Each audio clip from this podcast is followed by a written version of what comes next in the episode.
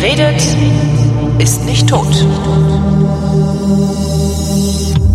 Willkommen zu einer neuen Ausgabe der Wissenschaft mit Neuigkeiten aus der Wissenschaft und mit Florian Freistetter. Außerdem mit Holger Klein. Grüß Gott, ähm, es ist die letzte Sendung vor, vor Weihnachten. Das Ja. heißt, eigentlich müsste heute Weihnachtswissenschaft sein. Ähm, bist du, bist du, äh, hast du, hast, schaffst du es, jede einzelne Nachricht, die du zu vermelden hast, auf Weihnachten zu bürsten?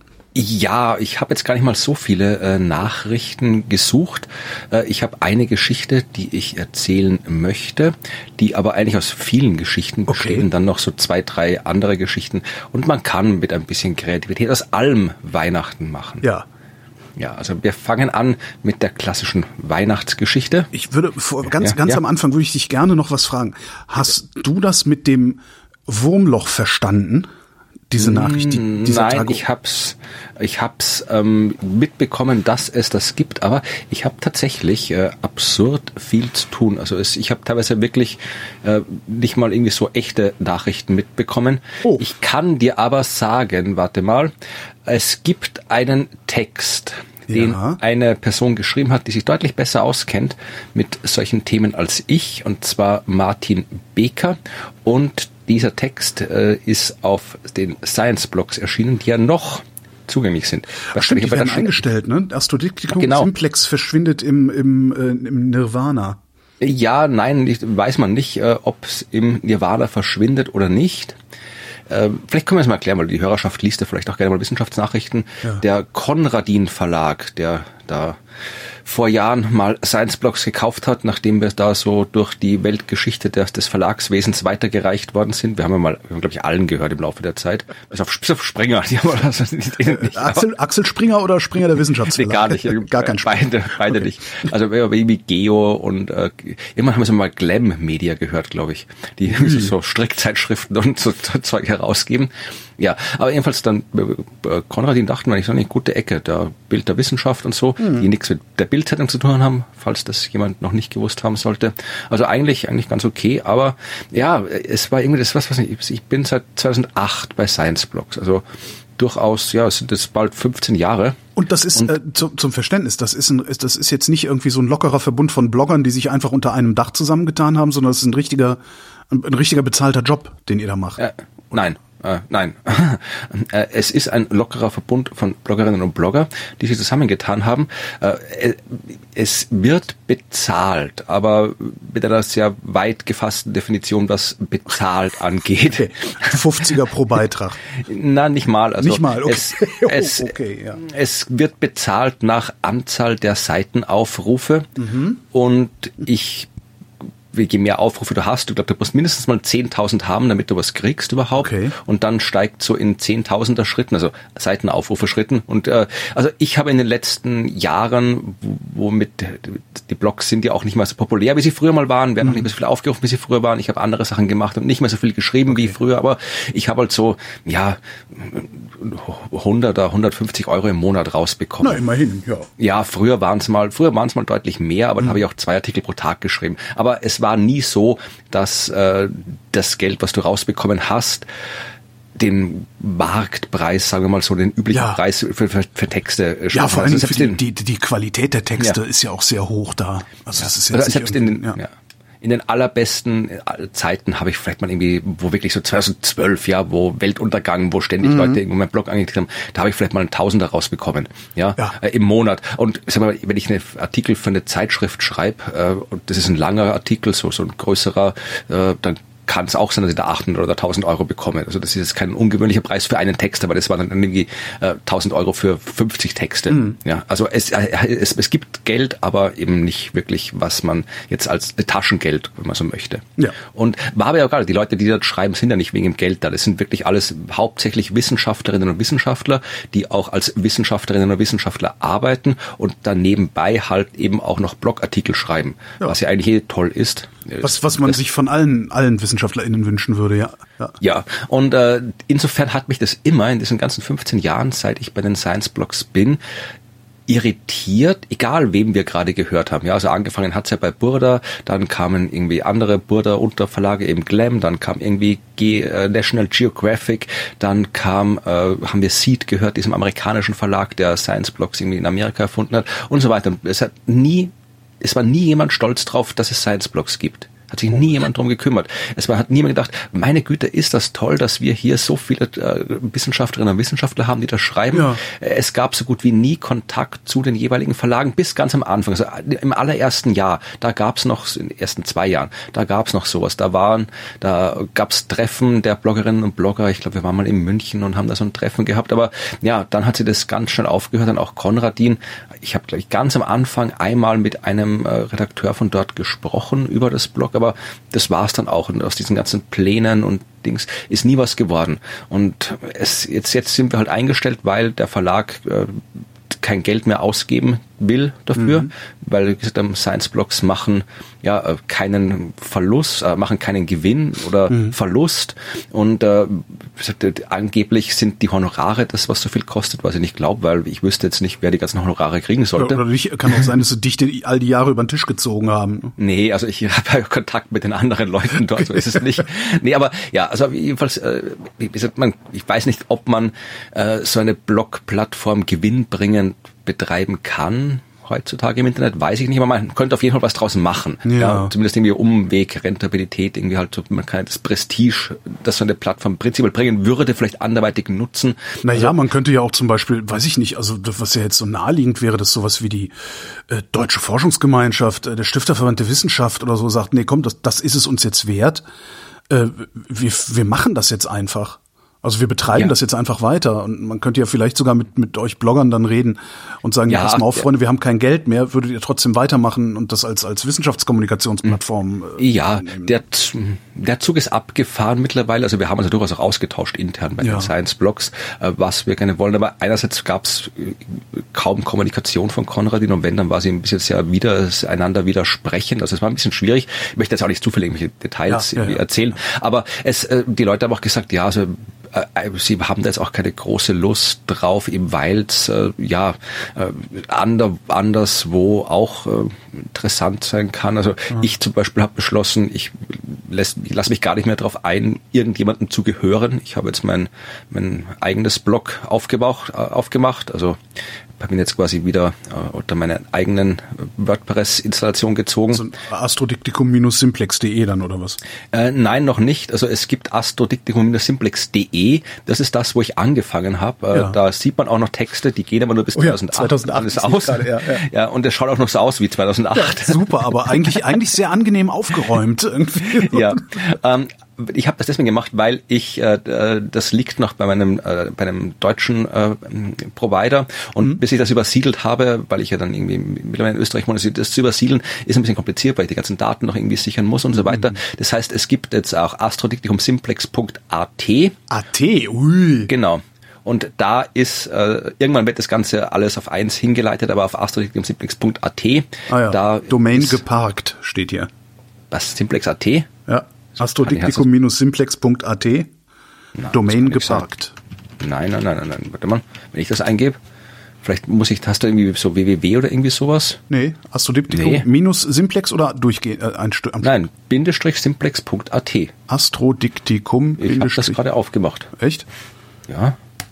Also äh, Domain geparkt. Diese Domain wird von EasyName.com verwaltet. Ja, das ist prinzipiell richtig, das easyname.com. Oh, jetzt habe ich, ach, jetzt habe ich gerade den Link verschickt, aber an jemanden, der gar nicht du bist. so, mal ohne www probieren? Ja, ja, das kann sein, dass ich die, die Ah, ja, guck ja, an. Es kann hm. sein, wie gesagt, es ist alles sehr, sehr provisorisch noch. Ah, es kann ja. sein, dass ich einfach noch nicht eingestellt habe, dass die Umleitung mit www auch hinkommen soll. Ja. Nee, dann und, funktioniert's, ja. Ja, und da erscheinen halt neue Sachen. Wie gesagt, ist alles noch sehr provisorisch. Da äh, passieren dann halt äh, die die ganzen alten Texte sollten eigentlich auch noch da erscheinen. Das ist noch mhm. momentan, wo wir noch diskutieren, was mit den alten Texten passieren soll, ob wir die, wie wir, ob die, wem die gehören und so weiter, wie sie weiter genutzt werden. Und wie gesagt, ich habe da mein eigenes Ding gemacht, weil dann habe ich das selbst in der Hand und bin nicht ja. mehr abhängig von irgendjemanden. Äh, ein paar andere wollen dann zu den Silox äh, wechseln. Ein paar andere haben gesagt, ja, dann haben sie überhaupt keinen Bock mehr und hören auf. Also mhm. äh, es wird sich halt leider irgendwie das, diese Plattform zerstreuen. Schade. Und der ist, ja, man hätte halt was damit damit machen können, wenn man sich ein bisschen drum gekümmert hätte, aber ja, hat halt beim Verlag anscheinend keine Priorität gehabt. Aber mhm. will jetzt gar nicht bewerten, ist halt, die sollen halt ihre Geschäfte machen, wie sie es machen wollen. Und jetzt ist es halt so, wie es ist. Aber äh, wir waren ja eigentlich beim Wurmloch. Ja. einer der, einer der Leute, die dort geschrieben haben äh, oder immer noch schreiben auf den Science-Blogs, äh, ist Martin Beker. Der kennt sich sehr gut aus mit so Quantenklump und so Zeugs. Und der, und der hat vor kurzem noch einen Text geschrieben, der heißt kurz notiert, nein, niemand hat ein Wurmloch gebaut. Sehr gut. Ja. und da kann man das äh, gerne nachlesen. Also äh, ich habe den nur die Überschrift gesehen und mich daran erinnert, jetzt wie du gefragt hast. Im Wesentlichen ist es irgendwie ja ein Computermodell, das eigentlich mit äh, mit nichts nichts damit zu tun hat, was man sich denkt, wenn man das Wort Wurmloch hört. Ja. Und äh, ja. Ja, vor allem, weil es ja in, in einem Quantencomputer und da müsste ja dann auch noch ein Universum drin sein und schwarze Löcher und so. Also von daher, ja, es ist zumindest ist es kein richtiges Wurmloch, würde ich mal. Ja. ja. Also es hört auf ähm, mit dem Absatz was mich, ich zitiere Martin Becker, was mich dazu bringt, warum mich das Ganze doch ein wenig aufregt. Die Wissenschaft hat aktuell eh schon bei vielen einen schlechten Ruf. Der Eindruck, Wissenschaftler würden ihre Wissenschaft so hindrehen, wie sie wollen, um eine politische Agenda durchzusetzen, ist weit verbreitet. Da sollte man wirklich keine Schlagzeile über wir haben ein Wurmloch gebaut in die Welt setzen, wenn man bloß ein Quantenmodell von einem Spielzeuguniversum gebaut hat. Dieser sinnfreie Hype tut weder der Physik noch der Wissenschaft als Ganzes gut, im Gegenteil. Mhm. Ja. Also lest das gerne. Ich ja, dann lesen wir in den Shownotes, dann könnt ihr da nochmal nachlesen, was mit diesem Wurmlauf auf sich hat. Und merkt euch, dass äh, ab 1.1.2023 die Science Blocks, ja, weiß man immer noch nicht, was dann da sein wird und mhm. wo was sein wird, aber es wird weiterhin Texte von den meisten Leuten geben, die dort geschrieben haben, an verschiedensten Orten und äh, ihr werdet vermutlich in den Science Blogs noch bis Jahresende informiert, wo dann Aktivität stattfinden. Gibt es eine äh, Mastodon-Instanz vielleicht, wo ihr euch dann mehr oder weniger alle, alle zusammengefunden habt, äh, so dass man euch leicht wiederfinden kann? Oh, nee, nicht, dass ich wüsste. Das wäre vielleicht nochmal interessant. Ja. ja. Nee, also nicht, dass ich wüsste, dass es sowas gibt. Also wir, wir, wir haben alle, die meisten haben alle irgendwo irgendwelche Accounts, aber ja. die sind jetzt nicht irgendwo gesammelt. Ja. So, niemand hat ein Wurmloch gebaut, die Science-Blocks werden eingestellt. Äh, ich gucke gerade mal, ob ich noch schlechte Nachrichten habe hier. Ähm, ja, komm. Nein. Das doch, ja äh, doch, tatsächlich ähm, äh, hat man, kriegt man äh, unter Kälteeinfluss schneller Schnupfen. Ja, die, ich dachte, das war mal, das hat man mal, hat mal geheißen. Das ist nicht so. Ja, tatsächlich ist es so. Ähm, mhm. Und zwar gibt es dafür tatsächlich eine biologische, also sozusagen eine mechanische Erklärung. Nämlich, ähm, ich gucke jetzt gerade mal, welche Wissen, also die Wissenschaft hat festgestellt, ich habe mir wieder nicht aufgeschrieben, wer das war. Doch hier, äh, Northeastern University. Wo ist das denn? Ah, Massachusetts. Nordosten. Genau. Meine Güte. Die nordöstlichen Wissenschaften haben festgestellt. Ähm, in Massachusetts, also amerikanische WissenschaftlerInnen haben festgestellt, dass äh, Kälte tatsächlich zu Schnupfen führen kann, weil nämlich, wenn Bakterien oder Viren in unsere Nasen kommen, also in unsere Nasenschleimhaut, dann bildet die Nasenschleimhaut Sekretkügelchen aus, die mhm. diese Viren einfangen und unschädlich machen. Mhm. Äh, wenn es jetzt kalt wird, also wenn du auf eine Temperatur, wenn die Nasenschleimhaut auf eine Temperatur von fünf Grad, haben sie sie, glaube ich, runtergekühlt. Das alles übrigens äh, in der Petrischale. Mhm. Also nicht irgendwie, so, geben Sie mal Ihre Nase her. Ah, ah. also, ähm, sie, haben, sie haben die Nase abgekühlt und zwar ähm, auf vier bis fünf Grad Außentemperatur ähm, und dabei gesehen, dass diese äh, Sekretkügelchen, Vesikel nennen die sich, äh, mhm. dass es äh, um 42 Prozent weniger Vesikel gegeben hat und äh, die antiviralen Proteine auf der Oberfläche dieser äh, Bläschen auch spärlicher gesät waren. Das mhm. heißt, äh, je kälter die Luft ist, die du einatmest, desto weniger lokales Immunsystem sozusagen hast du in deiner Nasenschleimhaut. Okay. Was ich total ärgerlich finde, weil ich kann, ich weiß gar nicht, wie viele Jahrzehnte ich immer gesagt habe, hört auf zu jammern, äh, Kälte macht nicht krank. Ja, ich weiß, jetzt muss ich immer, meine, meine Freundin sagt, setz eine Mütze auf, wenn du rausgehst. Scheiße. kann, ich auch, kann ich auch nichts mehr drauf sagen. Ja, also es, äh, ja, es ist nicht die Kälte, die krank macht, aber es ist die Kälte, die dazu führt, dass unsere Nasenschleimhaut, also praktisch die, die erste Immunbarriere, äh, die wir im Körper haben, mhm. dass die nicht mehr so super arbeitet wie unter höheren Temperaturen. Es wird halt eine schwierige Sendung. Ich werde nicht so viel klugscheißen können wie sonst, denn anscheinend ist die Wikipedia gerade offline. Moment, wie, ja? Also bei mir zumindest. Das ist nicht blöd. Die Wikipedia offline, das gibt's doch gar nicht. Warte mal, de wikipedia.org. Nee, die ist online. Ah, dann ist das nur bei mir. Okay, gut. Bist du- dann wo bist du überhaupt? Du. Nee, jetzt geht jetzt anders. Okay. Jetzt funktioniert's wieder. Nee, ich bin da eigentlich, wo ich immer bin. Echt? Vielleicht bin ich, bin ich erkältet, Vielleicht warst es du im. Kalten draußen und hast jetzt Schnupfen, das kann natürlich sein. Ja, möglich, ja. Ja, also das war die, die Das war eine schlechte Nachricht. Das ja. war äh, eine der schlechten Nachrichten, die ich mit habe. Bestimmt auch noch die eine oder andere, aber das war die erste, die ich gefunden habe. Ja. Ja, ich überlege gerade, ob ich wirklich, ich habe jetzt nicht so wirklich schlechte Nachrichten, ich habe hauptsächlich informative Nachrichten. Na, dann äh, gib uns doch informative Nachrichten. Du, Florian, Ja. hast du denn Informationen für uns mitgebracht? Ja, ich habe Informationen mitgebracht. Äh, es geht um, wie gesagt, wir können das als Weihnachtsgeschichte branden, Okay. wenn wir wollen. Also müssen wir noch, man muss ja immer so die Weihnachtsgeschichten auch lesen. So, es begab sich aber zu der Zeit, ich kann die nicht mehr Zu auswendig. jener Zeit, glaube ich, Ja, war es, glaube ich. Ja, ich glaube, das kommt davon, wie man es übersetzt. Stimmt. Ja. In es begab sich aber zu der Zeit, dass, dass Giffey Statthalterin von Berlin war und alle Menschen waren aufgerufen, nochmal zu wählen, weil sie es beim ersten Mal nicht hinbekommen haben oder nee, ah, Oh Gott, hör auf, ey. nee. aber Berlin spielt eine Oh. Rolle in der Weihnachtsgeschichte. Okay. Aber auch ganz viele andere Orten. Äh, Ich beziehe mich auf das, was du äh, kürzlich mit Ruth besprochen hast in der Astronomie-Wissenschaftsfolge. Da habt ihr am Ende der Folge äh, so eine Viertelstunde aneinander vorbeigesprochen. Ja? Weil nämlich, äh, ihr habt äh, über den Planeten Neptun gesprochen und seine Entdeckung. Ja. Du wolltest wissen, äh, woher man weiß, wie schwer Planeten sind. Ja, genau. einfach nur so genau. sieht. Weil du Und- brauchst ja irgendeinen Referenzpunkt, an dem du das Ding einmessen kannst oder so. Genau. Ja. Und äh, ich habe das so verstanden, dass du einfach wissen wolltest, ich gucke am Himmel, sehe einen Punkt, der bewegt sich, weiß, es ist ein Planet und äh, wie weiß ich, welche Masse der hat? Ja, genau. Das war deine das, Frage. Das, das wollte und, ich eigentlich wissen, ja. Genau. Und Ruth hat dir aber die Frage beantwortet, wie man, äh, wie oder wie Urbain Le Verrier berechnet hat oder bere- zu, versucht hat zu berechnen, welche Masse Neptun hat. Also Aha. eine sehr viel darum spezielle. habe ich, darum hab ich mich so, darum habe ich auch am Ende das Gefühl gehabt, ich wäre ein bisschen doof. Ja, also ihr habt einfach beide aneinander vorbeigesprochen. Super. Das heißt, äh, jetzt kommt die weihnachtliche Planetenmassenberechnungs äh, äh, Genau, genau. Ja, ich ich habe das irgendwie bei meinem morgendlichen Spaziergang gehört, diese Folge. So, ich mache meistens immer so sechs Uhr morgens so eine kleine Runde durch die Stadt und bin dann immer so Kepler-Gesetze, Kepler-Gesetze vor mich hin, so durch, durch die durch die frühmorgendlichen Straßen gelaufen.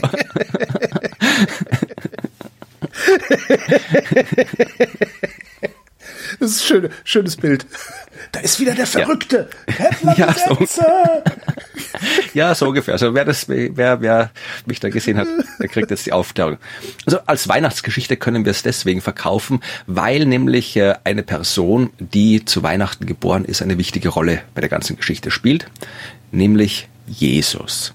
Nein, äh, Isaac Newton. Auch gut. Der ja, so, ähn- zumindest- hat ja so ähnliche Frisur. Also Ja.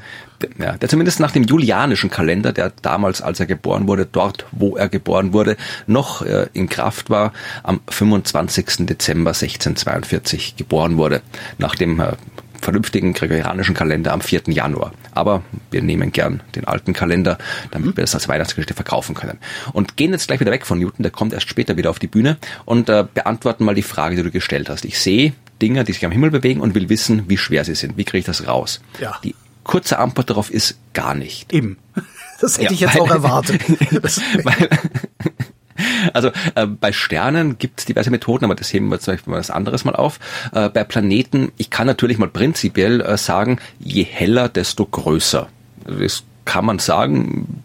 Bei Planeten äh, kommt es natürlich auch an, wie weit sind die Dinger weg, aber so mal in erster Näherung, da sind alle ungefähr gleich weg, ist natürlich Quatsch, aber zumindest in erster Näherung können wir es mal sagen und dann weiß ich, okay, ein Ding, das so hell ist wie der Jupiter zum Beispiel, ist deutlich heller als der Saturn, weil der Jupiter ähm, näher ist und größer ist als der Saturn. Aber wie gesagt, es geht eben, man kommt nicht wirklich ans Ziel, weil der Abstand eben trotzdem eine Rolle spielt. Aber man kann tatsächlich über die Bewegung der Objekte auch die Massen berechnen oder zumindestens Informationen über die Massen bekommen. Und das äh, hat über, tatsächlich... Über, über, aber, aber nicht über die echte Masse, sondern über das Massenverhältnis zwischen den Objekten, vermute ich jetzt na, mal, oder? Ja, na, lass uns mal, lass uns mal da rein nach vorgehen. Also Okay, Chef. wir müssen jetzt äh, zu einem Zeitgenossen von Newton kommen, nämlich Kepler. Mhm. Der hat ja seine Gesetze aufgestellt, die nach ihm benannt sind, die Keplerschen Gesetze. Und da gibt's äh, das sogenannte nicht das sogenannte, warum, weiß ich, warum ich so genannt sage, das dritte Keplersche Gesetz. Das hat jemand mal so genannt und seitdem heißt es drittes Keplersches Gesetz und ist nicht so genannt. Ähm, das ist das, was immer so ein bisschen verwirrend klingt. Ja, also das erste Kepler-Gesetz ist ja noch einfach, Planeten bewegen sich auf Ellipsen. Ja, und das dritte ist, die Quadrate der Umlaufzeiten zweier Planeten verhalten sich zueinander wie die Kuben der großen Halbachsen ihrer Bahnellipsen. Da steigt man dann, Hä? lernt man vielleicht mal auswendig in der Schule und dann steigt man irgendwas aus. Ist aber gar nicht so schwer. Äh, Es sagt einfach nur erstmal, dass ein Planet, der eine große Umlaufbahn hat, länger rundherum braucht. Ja? Also die Erde braucht 365 Tage, ein Jahr für eine Runde um die Sonne. Der Jupiter braucht, was braucht der Jupiter? Fünf Jahre? Zwölf Jahre, zwölf Jahre, glaube ich, äh, für eine Runde um die Sonne. Der Merkur ist viel näher dran an der Sonne, braucht 88 Tage. Das heißt, die große Halbachse, die sagt dir, wie groß die Umlaufbahn ist. Die ist sowas ähnliches in, wie der Radius für eine Ellipse. Ich meine, Ellipsen haben keine Radien, aber je größer die große Halbachse ist, desto größer die Ellipse insgesamt und die Umlaufzeit ist die Umlaufzeit. Das heißt, wenn du eine Umlaufzeit hast, kannst du daraus die große Halbachse berechnen oder umgekehrt, weil die eben über dieses dritte Keplersche Gesetz zusammenhängen. Ja, wenn man es mathematisch schreibt, dann haben wir das, was du vorhin gerade angesprochen hast, Verhältnisse. Wir haben zwei Umlaufzeiten von zwei Planeten und die beiden Halbachsen dieser beiden Planeten und dann ist einfach Umlaufzeit 1 geteilt durch Umlaufzeit 2 zum Quadrat genauso groß wie Halbachse 1 durch Halbachse 2 geteilt hoch 3. Ja, krieg jedes Mal dasselbe raus. Ich nehme das jetzt einfach hin, ne? Du bist dir darüber im Klaren. Also, ja. mhm. Ja, ja, nein, aber das ist, wie gesagt, das ist tatsächlich äh, Astronomie, die man meistens sogar schon in der Schule lernt. Also das ist, äh, das äh, ist aber, wenn man sich genauer betrachtet, äh, kommt man dann deutlich weiter weg von der Schulmathematik. Wir haben jetzt eine Formulierung, die Kepler damals gefunden hat, äh, Anfang des 17. Jahrhunderts, der eben tatsächlich Verhältnisse in Beziehung gesetzt hat. Ich kann mir eben zwei Planeten hernehmen, die kann ich am Himmel sehen, und deren Umlaufzeit kann ich ja direkt beobachten. Das ist eine direkte Beobachtungsgröße. Ja. Weil ich kann ja lange genug, gut, wenn der zwölf Jahre rumbraucht, muss ich halt zwölf Jahre gucken im Zweifelsfall. Äh, vielleicht kriege ich es auch schon vorher raus, aber im Prinzip ist das eine direkte Beobachtungsgröße. Ich kann schauen, wie lange braucht er für eine Runde um die Sonne. Und dann habe ich schon mal die eine Seite der Gleichung direkt bestimmt. Die andere Seite der Gleichung ist ein bisschen schwieriger zu bestimmen, ja, weil die große Halbachse äh, weiß ich nicht genau, wie die ist, aber die brauchen wir auch gar nicht. Und da kommt jetzt Isaac Newton ins Spiel, weil ich kann dieses dritte Keplersche Gesetz auch für einen einzigen Himmelskörper formulieren. Ich kann direkt die Umlaufzeit mit der Halbachse eines äh, Planeten zusammenführen, wenn ich ein paar Naturkonstanten kenne. Und die Naturkonstanten sind die Gravitationskonstante, Ja. die Zahl Pi und dann die Masse. Das heißt, ich kann aus dem Keplerschen Gesetz mit dem Gravitationsgesetz von Isaac Newton eine Formel konstruieren, die mir die Masse in Abhängigkeit der Umlaufzeit gibt. Okay. Das äh, geht. Also ich muss dann einfach nur die und äh, die in Abhängigkeit der Umlaufzeit und der großen Halbachse. Ja, also die brauche ich auch noch irgendwie drin. Ich muss jetzt also nur vereinfacht gesagt äh, die Umlaufzeit beobachten und muss dann eben um die Masse zu kriegen, muss ich dann das ausrechnen und brauche dafür aber die Gravitationskonstante und da ist der Hund begraben. Das ist das äh, Problem, die Wieso? Gravitationskonstante. Äh, Aber kenne ich die nicht? Das ist doch eine Konstante. Ja, aber nur, ja, wie ist sie denn? Kennst du sie? Also Neun- 9, Komma, weiß ich nicht. die, das ist die, das ist die Erdbeschleunigung. Beschleunigung, ich weiß, ja. Nee, aber also wie gesagt, äh, es ist, es ist, es ist, äh, es ist alles, was ich sage, ist ein bisschen in der Realität ein bisschen komplizierter, als ich sage. Aber im Wesentlichen läuft es darauf hinaus, dass ich zumindestens mal von einem Himmelskörper eine Masse kennen muss. Ja. Da kann ich Ja, aber das meine ich ja. Also du Ja, brauchst genau. immer einen Referenzwert, ne? Genau. Und um von einem Himmelskörper die Masse zu kennen, Ja. dann muss ich ähm, mal irgendwo eine konkrete Messung anstellen. Ja. Und natürlich nehme ich als den einen Himmelskörper die Erde, weil das sitzt Ach ja, drauf. klar, das ist ja auch ein Himmelskörper. Ich bin ja auch genau. doof. Ja. ja, das heißt, die Frage, auf die es hinausläuft, ist, wie schwer ist die Erde? Ja. Und wie messe ich das? Das wäre eine Idee, wie man messen könnte, wie schwer die Erde ist. Nein, diese Frage hätte ich jetzt als nächstes gestellt. Also, ja. man, tja, nee. Ja, und das ist, äh, hm. ja. Ich überlege immer noch, also ich, ich will immer sagen, sowas sagen wie, naja, vielleicht kann man ja mit, mit Ultraschall in die Tiefe und dann daraus irgendwas extrapolieren und so. Aber das hat ja Kepler nicht gemacht. Ne? Nee, also Kepler hat das gar nicht gemacht, aber wir sind immer noch, wir sind jetzt so ungefähr im Jahr, im 18. Jahrhundert. Ja, da war das, ich war keine Ahnung, wie die das gemacht haben. Ja, äh, das, also geht bis Isaac Newton hat ein Experiment vorgeschlagen, wie das gehen könnte. Du brauchst im Wesentlichen ein Fernrohr, ein Pendel und musst ein bisschen wandern. Okay.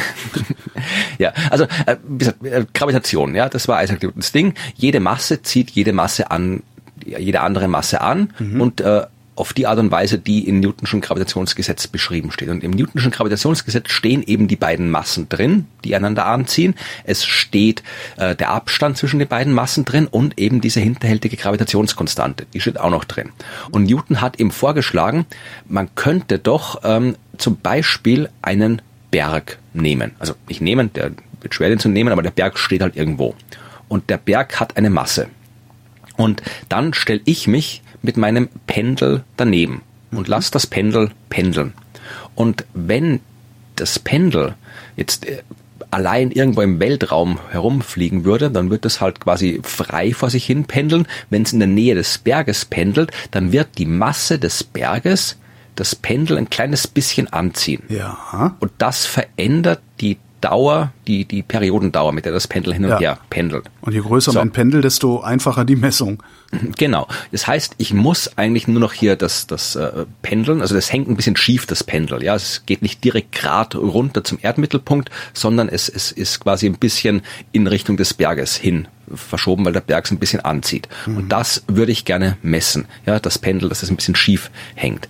Mit der Periodendauer weiß ich gerade gar nicht, ob das auch eine Auswirkung hat. Aber es hängt auf jeden Fall ein bisschen schief, weil es Richtung äh, Berg mhm. abgelenkt wird. Und das will ich messen. Und wenn ich das messen kann, dann muss ich eigentlich nur noch wissen, äh, wie die Gesteinsdichte ist des Berges. Aber da gehe ich halt einfach hin und klopfe mir ein Stück ab. Dann weiß ich das auch. Und dann muss ich halt einfach nochmal schauen, äh, dass ich die, die Form des Berges irgendwie ein bisschen äh, vermessen kann, mhm. um halt dann so zu rechnen, okay, der ist so und so groß, der Berg, hat eben das und das Volumen und da ist dieser und jener Stein mit der Dichte drin, also hat der das Gewicht, der Berg, kann man ausrechnen. Aber das müsste ich ja dann eigentlich für den gesamten Planeten kennen. Ja, nein, nein, nein, äh, warte mal ab. Wart okay, ab. Ich, äh, ähm, äh, ja. Also uns interessiert jetzt momentan einfach nur der Berg. Ja. Und äh, das ist in der Theorie ein gutes Experiment, in der Praxis ist es schwierig. Also Newton hat vorher hat äh, vorgeschlagen, das Experiment zu machen, aber Newton war halt ein Theoretiker, der hat keine Experimente in der Form gemacht. Äh, 30 Jahre nach seinem Tod kam dann Neville Mesklin, der ein englischer Astronom, und der ist nach Schottland gewandert zum Berg Schiehallion. Mhm. Und wenn du dir ein Foto vom Schiehallion anschaust, dann ähm, weiß man auch, warum der nach Schottland gegangen ist, weil der Schiehallion ist so ein richtiger Berg, Berg. Also da geht's links rauf, rechts rauf und äh, da ist jetzt ist nichts, nichts kompliziert. Der ist im Prinzip ja, so ein hm? großes Dreieck, so wie ein Kind halt einen Berg zeichnen genau. würde. Stimmt, ja, ja. Und äh, ja, und das ist praktisch, weil er je komplizierter die Form des Berges ist, desto schwieriger ist es auszurechnen, welche Masse er hat. Hm. Wenn ich den einfach durch so einen Kegel annähern kann, dann tue ich mir viel einfacher beim Rechnen. Ja, ja, es gibt auch noch andere Berge. Also man hat schon davor probiert, beim äh, Chimborazo in Ecuador das zu machen. Der ist auch so, so ein Vulkan, ein ehemaliger, glaube ich. Der hat auch eine halbwegs brauchbare Form, aber da war das Wetter irgendwie schlecht und ähm, da hat man äh, nicht äh, wirklich so genaue Rechnungen. Durch. Ja, nee, klar. Ist, man muss ja dann nur einfach mal, man könnte, kann daneben einfach mal die Zugspitze halten ja, und sagen, ja. so, äh, bilde da mal einen Durchschnitt. ja. gesagt, geht halt nicht. Ja, ja. ja, also jedenfalls ist dann Mesklin zum Skihellien gefahren und hat dann eben dort sein Pendel pendeln lassen. Und jetzt äh, kann man sich fragen, ja, warum lässt man das nicht irgendwie ein Geophysiker machen oder warum lässt man das nicht äh, ein Physiker machen oder sonst irgendwie, warum, warum rennt da ein Astronom rum im Pendel? Äh, weil man auch zum Himmel schauen muss. Weil du willst ja wissen, wenn das Pendel so vor sich hin pendelt, äh, das sollte ja genau senkrecht nach unten Richtung Erdmittelpunkt äh, mhm. zeigen. Und um das rauszufinden, äh, beziehungsweise die Abweichung rauszufinden, musst du erstmal wissen, wo oben und unten ist. Ähm, äh, ja, also mein, ja, oben ist oben, ist ja schon klar, du musst es nicht exakt wissen. Das heißt, du musst äh, wissenschaftlich gesprochen den Zenit bestimmen. Also der Oh, Punkt ja, wirklich mhm. exakt über dir. Okay. Und äh, Das, das, da, wo äh, um zwölf die Sonne steht. Nee, andersrum. je- Da, wo die Sonne am höchsten steht, ist zwölf. Ja, ja, nein, nein, nein. Das, das, äh, der Punkt der Zenit ist wirklich exakt über deinem Kopf. Also wenn du keinen Schatten werfen würdest. Okay. Äh, das kommt darauf an, wo genau auf der Erde bist. Es ist nicht immer so, dass die Sonne äh, jeden Tag exakt über dir steht. Siehst du ja im Winter, da kannst du froh sein, wenn sie mal im Horizont kommt, die Sonne. Aber der Zenit ist der Punkt exakt über deinem Kopf und um das messen zu können, brauchst du halt Referenzsterne. Also du musst das irgendwie astronomisch vermessen, weil du brauchst ja irgendwas, was sich, was sich quasi äh, jetzt unabhängig von der Erde als Referenz nehmen kannst. Und da misst du halt die Referenzsterne und darum brauchst du eben nicht nur dein Pendel und die Wanderschuhe, sondern auch ein Fernrohr und äh, jemand, der Ahnung hat von Sternen und Messungen, so jemand wie Neville Mesklin. Und ähm, man muss jetzt hier auch die ganze, das ganze Wackeln der Erdachse berücksichtigen und so weiter. Also du musst erstmal da äh, an dem Ort, wo du die Messungen machst, sehr, sehr lange astronomische Messreihen durchführen und ganz viel rumrechnen und dann kannst du loslegen. Und das hat äh, Mesklin alles gemacht und tatsächlich aus der Ablenkung des Pendels berechnet, ähm, nicht nur eben die, die Masse des Berges, weil die konnte er dann, die konnte man direkt berechnen, die hat man nicht messen müssen. Das kannst du direkt aus der Dichte und so weiter bestimmen, aus der Form. Aber er kann dann, du kannst dann eben, wenn du diese Ablenkung kennst, dann kannst du messen, ähm, beziehungsweise kannst du vorher berechnen, wie groß die Ablenkung des Pendels sein müsste, wenn die Dichte der Erde genauso groß wäre wie die Dichte des Berges. Ja, das ist so ein Referenzwert. Und dann kannst du schauen, okay, äh, ist es jetzt mehr oder weniger als das? Und dann weißt du, die Dichte der Erde ist mehr oder weniger als die vom Berg. Ja. Äh, Die, das musst du jetzt akzeptieren. Ja, ich du musst das nicht akzeptieren, das, aber, das ist mein, aber mein, ja, es, ja, das ist, ich, ich, ich, ich nehme das für mich mal so hin. das ist halt jetzt ähm, das, das, äh, das Messprinzip. Also du kannst auch hier wieder nur ähm, ausrechnen, wenn die Erde genau die gleiche Dichte hat wie der Berg, dann muss es eine bestimmte Ablenkung geben. Und äh, wenn es nicht genau diese Ablenkung ist, dann muss die Dichte der Erde irgendwie anders sein. Und das hat Messlin gemacht und hat eben einen Wert von damals mit seinen Messergebnissen viereinhalb Gramm pro Kubikzentimeter für die durchschnittliche Dichte der Erde bekommen. Aha. Und das ist interessant äh, aus vielen Gründen. Mein erstens mal ist es halbwegs nah am korrekten Wert. Also wir sind bei 5,5 Gramm pro Okay. Kubikzentimeter. Man ist immer noch ein Fehler von 20 Prozent, aber mein, Naja, einen Kerl, der mit dem mein, Pendel am damals- Berg rumhängt, ist es Damals wussten die auch noch nicht, dass die Erde kein Ball ist, ne? Also ja, doch, doch, doch, doch. Ja? doch. Also die das schon. Kartoffel, wann, wann war denn das? Ach so, nein, die, die, das so, für so ein Experiment musst du sowieso voraussetzen, dass die Erde quasi in, eine Kugel ist. Okay. Ähm, jedenfalls äh, hat man damals aber schon, und das ist durchaus ein interessantes Ergebnis, damals schon festgestellt, egal ob das jetzt äh, mit dem Wert von viereinhalb den Mesteln gemessen hat oder mit dem korrekten Wert von fünfeinhalb Gramm rechnest, das ist auf jeden Fall mehr als die typische mittlere Dichte von Gestein. Das heißt, man hat damals schon gesehen, okay, wenn die mittlere Dichte der Erde größer ist als die typische mittlere Dichte von Gestein, kann die Erde nicht nur aus Gestein bestehen, sondern da muss irgendwo noch Zeug drin sein, das noch dichter ist als Gestein. Das ist Metall. Das heißt, äh, damals hat eben Mesklin mit dieser Messung schon festgestellt, dass die Erde im Inneren einen Kern aus Metall haben muss oder irgendwo Metall drin sein muss. Ja. So, jetzt äh, sind wir aber immer noch nicht bei der Masse der Erde. Wir haben jetzt mal die Dichte Genau. der Erde, aber welche Dichte? Wie, wie groß das Ding überhaupt ist. Ja, aber das geht. Das kann man ja triangulieren. Also da kannst du, Okay. wenn du davon aus, hat er schon damals, hat er in der Antike schon geklappt. Da hat man ja hier das klassische Experiment mit ähm, dem Stab, dem, ich weiß gar nicht, wie hieß denn der Kerl, der das gemacht hat? ähm, äh, keine Ahnung. Der, der- Eratosthenes. Okay. der damals irgendwo in, in Ägypten den Stab da irgendwo in die Erde gerammt hat und dann festgestellt hat, dass er aus dem Schattenwurf äh, berechnen kann den Umfang der Erde und tatsächlich gar nicht so äh, weit weg war vom richtigen Wert. Also wirklich äh, war nur ein paar, paar, ja, wirklich ein paar Dutzend Kilometer weg vom korrekten Wert. Also das, das, äh, die, die, die Größe der Erde messen, das war jetzt nicht das Problem. Das hat man gewusst. Und äh, vor allem Landvermessung hat man damals zu Newtons Zeiten auch zu ähm, entsprechenden äh, paar hundert Jahre später dann wirklich gut gekonnt. Also das, das war kein Problem. Das heißt, man hat gewusst, die Erde ist so und so groß, die Erde hat die mittlere Dichte und damit kommst du auf eine Erdmasse. Jetzt wissen wir mal, wie schwer die Erde ist. Und das ist ein wichtiger Fortschritt, weil das reicht eigentlich schon, um andere Planeten auch entsprechend ihre Massen zu berechnen, sofern ich weiß, wie weit die weg sind. Ja. Das ist eine Information, die fehlt noch. Und das, äh, das wäre wieder eine ganz andere Geschichte. Äh, die Massen, äh, die Entfernungsbestimmung im Sonnensystem. Das hat auch lange gedauert. Das sind wir schon fast im 19. Jahrhundert, bis man das wirklich rausbekommen hat. Mhm. Man hat zwar immer relative Abstände gekannt. Ja, man hat immer gewusst, nicht immer, aber man hatte schon auch zu, zu Keplers Zeiten und so weiter gewusst, okay, der, äh, der Mars ist ungefähr, sagen wir mal, der, der, der, äh, wir nehmen mal den Jupiter. Jupiter ist fünfmal so weit weg von der Sonne wie die Erde. Das hat man gewusst. Aha. Aber man hat nicht gewusst, wie viel das in Kilometern ist.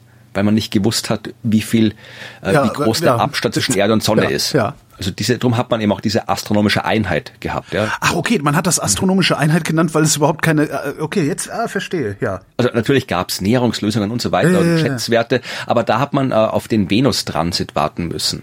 Also der äh, war auch im 18. Jahrhundert gab es äh, Venus-Transit und im 19. Jahrhundert gab es nochmal Venus-Transits und da gab es wirklich, es war eine groß angelegte Messkampagne, wo wirklich auf der ganzen Welt Leute gemessen haben, den Venus-Transit, weil man auch, und da gehe ich jetzt nicht ins Detail, äh, es gibt ein schönes Buch, äh, Chasing the Sun, glaube ich, heißt das, oder Chasing Venus. Ähm, ich verlinke Ihnen schon uns genau, mir fällt es gerade nicht ein.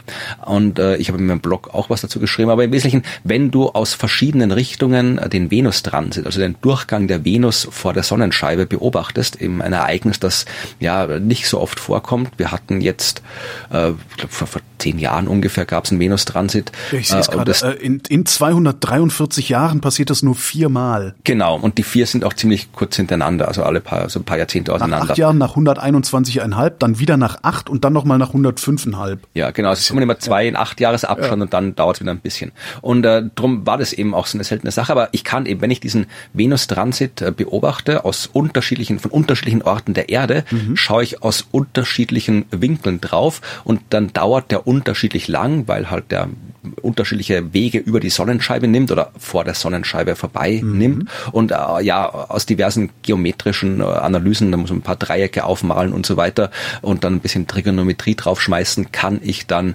berechnen, äh, wenn ich weiß, wie lang der Transit dauert, abhängig von Beobachtungsort, kann ich dann berechnen, wie weit die Erde von der Venus weg ist und damit weiß ich dann auch, dann habe ich eine Distanz absolut bestimmt und äh, kann dann berechnen, wie weit die ganzen anderen Planeten weg sind. Ist, wie gesagt, äh, das Prinzip ist simpel. Das alles zu machen war, war sehr, sehr, sehr schwierig, weil ja. du wirklich, da gab es eine irgendwie so eine Expedition, die sind dann nach, nach irgendwie Skandinavien gefahren. Und ähm, hier äh, ist andere sind irgendwo extra nach, nach Tahiti gefahren. Das war diese eine Expedition von dem, der einmal um die Welt rumgefahren ist. Ähm, na, wie hieß denn der Kerl? Äh, Nicht Magellan, das war, nee. nein, der, war, der, der, eine war zu früh, der andere war zu spät. War das irgendwie Francis Drake oder sowas? Ich weiß es nicht, aber es ist eine klassische berühmte Expedition die sind alle beauftragt worden. Es war wirklich so äh, eines der ersten großen internationalen Forschungsprojekte, Aha. weil wirklich alle Länder in ihre, ihre, Leute ausgeschickt haben in alle Richtungen und äh, hat dann äh, hat es hat so halbwegs funktioniert. Man hat genug Daten zusammenbekommen, dass man dann eben äh, bei den Venus-Transits im 19. Jahrhundert diese äh, Sache, diesen Abstand berechnen konnte. So, und jetzt hat man schon fast alle Informationen zusammen. Ich wollte gerade sagen, das muss ja jetzt eigentlich nur noch alles in deine Formel einsetzen und nach äh, auflösen nach unbekannter Planet. Ne? Genau, genau, so geht es. Jetzt hast du quasi hier den, äh, hast du die Planeten, die du, die Umlaufzeiten der Planeten, die ich beobachten kann. Ich weiß, äh, welchen Abstand zur Sonne die Planeten haben und daraus kann ich dann eben die Masse berechnen. Mhm. Das einzige Problem ist noch eben ist die Genauigkeit, weil da eben die Gravitationskonstante drin steckt. Oh, stimmt, die kenne ich noch nicht. Ja, und die Gravitationskonstante, die ist fies. Die, die ist eine, eine, eine Zumutung. Ja, das ist also, wenn du dir die Formel anschaust oder äh, Okay, ich weiß es natürlich auswendig. Natürlich äh, weiß ich auswendig, dass die Gravitations... Ach du Scheiße. Nein, ich meine jetzt einfach hier ähm, Newtonsches äh, Gravitationsgesetz. Das sagt, wenn man die äh, Anziehungskraft ist proportional zu den beiden Massen und indirekt proportional zum Quadrat des Abstandes. Das hast du das schon mal hast du das abgelesen oder weißt du das auswendig? Nee, also das ist ja wirklich auswendig. Ich meine, das ist. Also weiß man das, auswendig? Also zumindestens. Äh, Wenn man Himmelsmechaniker ist.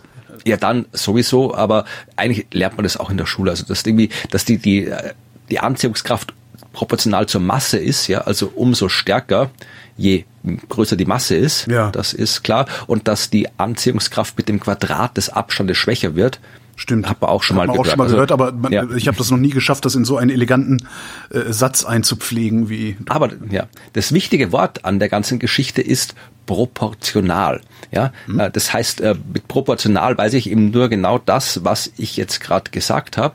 Ja, äh, sie ist wird größer, wenn die Masse größer wird, und sie wird kleiner, wenn das Quadrat des Abstandes kleiner wird. Mhm. Aber ich würde gerne wissen, wie genau.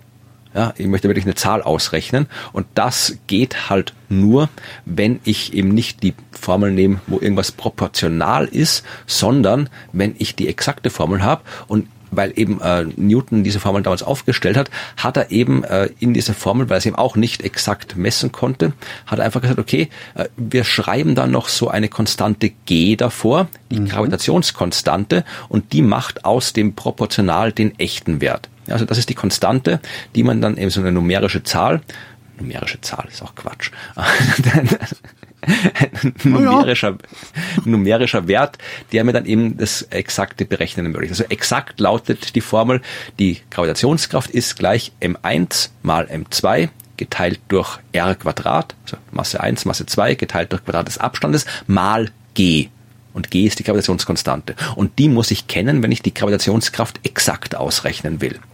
Und äh, die Gravitationskonstante ist halt eine Naturkonstante, die ich irgendwie mal messen muss. Mhm. Das Problem ist, dass ich dazu eben die Kraft kennen muss, die zwei Objekte aufeinander ausüben. Das ist ganz einfach. Ich könnte sagen, ich habe jetzt zwei Massen, mhm. ich weiß, wie schwer die sind, mhm. ich weiß, wie weit sie voneinander weg sind und dann muss ich dann noch irgendwie so ein, so ein Gerät dazwischen flanschen, das mir sagt, äh, die Kraft misst, mit der sie sich anziehen. Ja. Dann kenne ich alles andere in der Formel bis auf die Gravitationskonstante und kann sie dadurch ausrechnen. Also im Prinzip ist es einfach. In der Praxis ist es schwer. Die Frage ist, was ist das Gerät? Ne? Erstens das und äh, das Problem ist, dass die Gravitationskraft halt auch so eine absurd schwache Kraft ist. Ja. Die ist so schwach. Ja, man, das sieht man auch, wenn du du kannst hüpfen ja. Also deine Körperkraft ist in der Lage, der Gravitationskraft der gesamten Erde etwas entgegenzusetzen. Oder ein Magnet, der kannst du mhm. in der. Ansichtskarte einen Kühlschrank pappen, die bleibt da ewig drauf hängen, mhm. obwohl der Magnet winzig ist und trotzdem die ganze Erde dran zieht. Also der Magnet kann das, äh, die Gravitationskraft locker kontern, obwohl die gesamte Erde an dem Ding zieht. Also die Gravitationskraft ist extrem schwach und ich kann ja jetzt nicht irgendwie hier die Erde und noch eine Erde nehmen und da irgendwie dazwischen mein hypothetisches Gerät stecken, hm. sondern ich muss das im Labor machen. Ich kann nämlich keine Metallkugeln nehmen, die halt noch schwächer sind. Ja? Oder und sehr das, große Metallkugeln, die sind dann ein bisschen. Ja, äh, es hilft auch nicht so wirklich. Ja. Und das war halt das Problem, diese Kraft zu messen. Es gibt tatsächlich, äh, das erste Experiment hat man wirklich mit Kugeln gemacht. Äh, das war Henry Cavendish. Wir sind jetzt wieder so spätes 18. Jahrhundert. Mhm. Der hat zwei Kugeln gehabt, ähm, eineinhalb Kilogramm. Und äh, bisschen so wie eine Hantel kann man sich das vorstellen. Also du hast hier eine diese beiden Kugeln äh, verbunden äh, mit einer durch so eine Hantelstange und die hängen an einem Draht. Und dann hast du noch zwei Kugeln, die schwerer sind und die so ein bisschen seitlich davon hängen. Mhm. Ich verlinke einen Artikel mit einem Bild drin, so ja. die Cavendish Gravitationswaage, aber du hast im Prinzip äh, ziehen quasi diese beiden großen Kugeln äh, an den beiden kleinen Kugeln und weil die verbunden sind und an dem Draht hängen, werden die durch die Gravitationskraft quasi so gedreht und der Draht verdrillt sich so ein bisschen. Okay, ja. Und diese Verdrehung kannst du messen. Du kannst zum Beispiel äh, einen Spiegel an dieser Aufhängungsschnur anbringen und einen Lichtstrahl auf den Spiegel schicken und wenn sich dann diese ganze Hantel dreht mhm. durch die Anziehungskraft, dreht sich der Spiegel und die Reflexion des Lichtstrahls äh, verschiebt sich ein bisschen. Wann hat der das? Ich sehe gerade 1798. 1798 ja. Das ist das ist damals schon so präzise messen zu können, finde ich. Ja, ja, wart mal ab. Das äh, war noch, das wird noch ein bisschen präziser. Also, du kannst das sowas natürlich ausdenken. Das Problem ist, mach das mal in der Praxis. Da brauchst so, du nur irgendwie ja. blöd atmen daneben und das Ding bewegt genau. sich schon. Ja. also, oder, äh, keine Ahnung, die Autos sind damals noch nicht gefahren, aber wenn du daneben vorbeigehst, Kutsche. Ja, auch nicht. Das heißt, es muss wirklich vollkommen ruhig hängen. Also äh, erstmal hat Cavendish das ganze Ding, das ganze Experiment genommen in eine Kiste gesteckt. Und die Kiste hat er in den Schuppen gestellt und mhm. hat über die Tür zugemacht und alles und erstmal äh, lange, lange gewartet, bis sich alles beruhigt hat, was sich beruhigen kann, dass alles mhm. wirklich ganz ruhig hängt. Und es ist auch niemand da reingegangen. Ja, da waren kleine Löcher drinnen und äh, da ging eben quasi mit einem Teleskop hat Cavendish aus der Entfernung durch die Löcher geschaut, um zu messen, was da abgeht. Boah. Ja, und hat dann äh, einen Wert bestimmt aus dieser Messung äh, mit die Gravitationskonstante von 6,74 mal 10 hoch minus 11 Kubikmeter pro Kilogramm pro Sekunde zum Quadrat. Ja, also das ist äh, so der erste gemessene Wert. Die genauen Zahlenwerte interessieren sich, die Einheiten interessieren mhm. uns nicht, das ganze Kilogramm, Sekunde, Quadrat und so weiter. Äh, wichtig ist das 6,74 mal 10 hoch minus 11. Und äh, wenn man sich anschaut, äh, was haben wir denn geschafft seit 1798? Naja, wir haben seit damals die Genauigkeit um ein Prozent verbessert. Wir sind jetzt ein Prozent besser bei der Genauigkeit als damals Cavendish. Ist das gut oder ist das äh, eigentlich lächerlich? Also ich meine, gemessen daran, was für kleine Kräfte das sind, ist ein Prozent ja vielleicht sehr, sehr viel. Nein, das ist eine Zumutung. Also okay. wenn du dir anschaust, wie andere Naturkonstanten bestimmt sind, also da kennen wir die aber auf die 20. Nachkommastelle ja. genau. Und irgendwie der, die, die Messungenauigkeit, die aus dem Versuchsaufbau Aufbau kommt, die wirkt sich halt irgendwo erst ganz hinten in den Kommastellen aus. Äh, bei der Gravitationskonstante, also wenn wir sie heute anschauen, äh, der Wert beträgt 6,6743 äh, null und dann hört's auf. Also da kommen schon noch ein paar Stellen, aber die sind schon ungenau. Also, Warum wollen wir das gar nicht so genau haben? Oder schaffen wir es einfach doch, nicht? Wir wollen, nein, wir schaffen es nicht. Wir schaffen es nicht. Wir wollen es viel. Natürlich wollen wir es genauer messen. Ich habe gesagt, es ist eine Zumutung, dass wir dann irgendwie ja die paar Kommastellen kennen von dieser Gravitationskonstante, der fundamentalen Konstante. Wir wollen es natürlich sehr viel genauer wissen. Wir schaffen es noch nicht. Wir kriegen das nicht gemessen. Wie würden wir es denn messen, wenn wir es messen könnten? Also wie, wie ist das zumindest das Gedankenexperiment dazu. Ja, ich weiß gar nicht, ob es wirklich Gedankenexperimente gibt. Also die, die modernen Experimente sind im Wesentlichen ja moderne Versionen der Cavendish-Gravitationswaage. Mhm. Also da misst man halt alles ein bisschen genauer. Wir haben keine wirklich äh, neuen Methoden, um das zu messen, weil wie, wie, wie soll man es denn machen? Also du kannst ähm, kleinste was man macht. messen. Ja. Kann man nicht LIGO irgendwie umbauen und was hm. draus machen?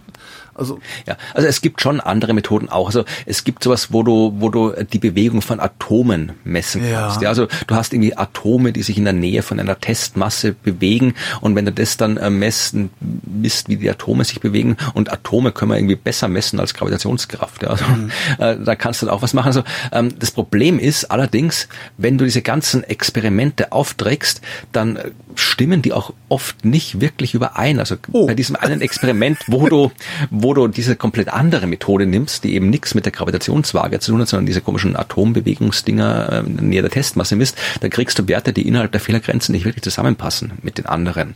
Also das ist oh. alles sehr, sehr peinlich, die Geschichte mit der Gravitationskonstante. Wir haben halt da echt doch wirklich nicht viel verstanden. Aber wir, wir, wir, wir, wir sind uns, wir sind sicher, dass das überhaupt die Gravitationskonstante ist. Also es kann nicht sein, dass wir uns seit Jahrhunderten vermessen oder so. Nee, also ja, irgendwas mit sechs am Anfang wird schon sein. Also es ergibt so, schon Sinn, im, im gesamten System ja. ergibt es Sinn, okay. Ja, aber natürlich gibt es jede Menge Hypothesen. Es kann durchaus sein, dass zum Beispiel äh, durchaus, es ist eine Hypothese, dass die Gravitationskonstante vielleicht nicht konstant ist. Also wenn jetzt nicht so unkonstant, dass sie ständig einen anderen Wert hat, wenn wir gerade messen wieder mal, aber dass die vielleicht im Laufe von kosmologischen Zeiträumen sich mhm. geändert hat. Ja, also das kann sein, hat man auch noch nicht äh, bestätigen können, weil dazu musst du dir irgendwie anschauen, weiß ich nicht, wie zehn Milliarden Jahre altes Licht ähm, äh, das von Sternen kommt und da musst du wieder zurückrechnen, äh, wenn die Sterne sich so verhalten haben, wenn die Gravitationskraft anders war, dann haben die anders geleuchtet und so weiter, dann muss das vielleicht irgendwie anders ausschauen, dann musst du andere Spektrallinien geben, also da wirst alles noch ungenauer, also wir haben noch mhm. keine Hinweise bekommen aus der Kosmologie, dass das so sein könnte, aber ja, es ist schwierig, das Ganze. Also, ich meine mich auch zu erinnern, ich habe vor, weiß ich gar nicht, vor sechs, sechs Jahren, fünf Jahren war ich an der, an der PTB, an der Physikalisch-Technischen Bundesanstalt. Ja, da messen die sowas. Genau, und habe da, da über Einheiten geredet, weil, weil die mhm. SI-Einheiten irgendwie neu bestimmt mhm. worden sind und so. Ja. Und ich meine mich dran zu erinnern, dass mein Gesprächspartner, das war, glaube ich, sogar der Chef vom ganzen Laden, warte mal, ich habe sie gerade aufgemacht. Genau, der Präsident, äh, der damalige, ich weiß nicht, ob er heute mhm. noch ist. Äh, und ich meine, der hätte auch gesagt, na ja, und äh, es, eventuell war es sogar die Gravitationskonstante. Mhm. Das kann sein, dass das gar keine Konstante ist. Das Aber ist, ja, irgendwas ja. hat er gesagt. So, na, ich, ich verlinke das mal, kann, man, kann, kann mhm. sich ja jeder dann nochmal mhm. anhören. Äh, ja. Ja, also wir, wir machen schon Fortschritte. Es gab, glaube ich, irgendwie auch 2021 ein Experiment, da hat man wirklich winzige Kugeln gehabt, so 90 Millimeter groß waren die nur und konnte auch da zwischen den beiden Kugeln die Gravitationskraft messen. Mhm. Das Ergebnis war noch viel ungenauer als, als alles andere, aber zumindestens hat man gezeigt, dass man diese noch viel winzige Gravitationskraft zumindest mal messtechnisch äh, sehen kann. Und wenn man da noch ausbaut, dann bist du in der Lage, winzige Gravitationskräfte noch genauer zu messen. Vielleicht kommt da was raus. Aber ja, es ist wirklich so, die Gravitationskonstante ist, ist so das, das dunkle Geheimnis, ist ja kein Geheimnis, aber so, ja, die, die, die, die Zumutung äh, in der Physik. Ja, und die steckt aber halt im, auch im, im, Kern der Massenbestimmung. Ja. Also wenn wir wirklich exakt die Masse bestimmen wollen, dann müssten wir eigentlich auch die Gravitationskonstante möglichst exakt kennen, weil ansonsten mhm. ist der Fehler der Gravitationskonstante auch der Fehler unserer Massenbestimmung. Was aber jetzt bei den Planeten eigentlich egal ist, weil äh, wenn, wenn so ein Ding wie die Erde sieben Trilliarden Tonnen hat, ja. Ob das, das jetzt ein oder andere Tonne mehr ist, ist dann auch ja. egal, ja. Genau. Aber mittlerweile haben wir auch andere Methoden. Du kannst zum Beispiel auch äh, mit Raumfahrzeugen durchaus Massen messen. Also Satellit, der um die Erde rumfliegt. Mhm. Ja, geht auch wunderbar. Da kann ich sehr, sehr genau Telemetrie von dem Teil kriegen und kann dann eben bestimmen, ja, wenn der so und so lang rumbraucht, da kann ich sogar die innere Zusammensetzung noch bestimmen, weil dann sehe ich, okay, da, da sackt er immer so ein bisschen ab, wenn er ja, den Teil der mehr Erde Gravitation, fliegt. weniger ja, Gravitation, ja. Dann muss da irgendwie ein bisschen mehr äh, Metallklumpen da drunter stecken und so weiter. Also das geht schon. Und wenn du eine Raumsonde an einem Himmelskörper vorbeifliegen lässt, äh, dann wird der auch immer ein bisschen äh, abgelenkt dadurch. Und auch da kann ich dann wieder die äh, Gravitation äh, über die, Moment, die Artemis lenkt den Mond ab? Nee, andersrum, der Mond lenkt Artemis okay. ab. Aber ich weiß ja, den Mond kennen wir schon halbwegs gut, da wissen wir, ähm, wenn da, wie, welche Masse der hat, also da wissen wir, mit welcher Geschwindigkeit wir da fliegen sollen. Aber das hat man zum Beispiel, ja, als, als die Voyager-Sonden zum Beispiel an äh, Mars, äh, ja, Mars nicht, Jupiter, Saturn und den ganzen Dingen mhm. vorbeigeflogen sind, ja, dann sind die vorbeigeflogen in einem gewissen Abstand und man hat gewusst, okay, äh, unsere Raumsonde ist so und so schnell, die fliegt dort und dort lang. Äh, in unseren Modellen hat Jupiter und Saturn und Uranus und Neptun haben diese und jene Masse. Mhm. Das heißt, die muss dann, wenn sie vorbeigeflogen ist, dort rauskommen mit der Geschwindigkeit. Und da guckt man, wo kommt sie wirklich raus? Welche Geschwindigkeit hat sie wirklich und wenn das alles übereinstimmt, super. Wenn es nicht übereinstimmt, ja, dann äh, wird wohl die Masse des Planeten ein bisschen anders gewesen ja. sein.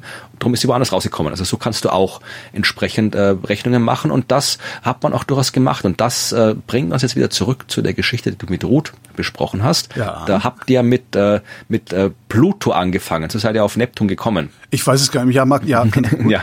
Also äh, um Planeten. Also man hat damals ja äh, die Idee gehabt oder die, die Hypothese gehabt, dass sich hinter der Bahn von Neptun noch ein Himmelskörper befindet. Planet X. Äh, Genau, Planet X. Und dann gab es diesen Kerl, der auch die Mars-Kanäle da untersucht hat, über die er gesprochen hat, der dann eben auch äh, Pluto finden wollte und dann eben auch die eigene Sternwarte gebaut hat, um Pluto zu finden äh, oder Planet X zu finden. Äh, und an der wurde dann eben Pluto gefunden, der aber nichts mit Planet X zu tun hat, weil der halt ganz woanders war und auch eine ganz andere Masse hatte, als dieser Planet X haben müsste. Und erst so in den 90er Jahren, als dann eben äh, all die Daten der Voyager-Sonden ausgewertet worden sind, hat man festgestellt, okay, man hat bis dahin die Neptunmasse immer ein bisschen falsch falsch eingeschätzt gehabt und äh, durch die genaueren Voyager-Daten hat man eben festgestellt, okay, nee, die ist anders, die Neptunmasse und mit dieser anderen Neptunmasse gab es auf einmal gar keinen Bedarf mehr für Planet X. Hm. Dann sind all diese Störungen, äh, hm. diese Ungenauigkeiten in der Bahnberechnung, die man äh, bisher auf den Einfluss eines noch unbekannten Planeten zurückgeführt hat,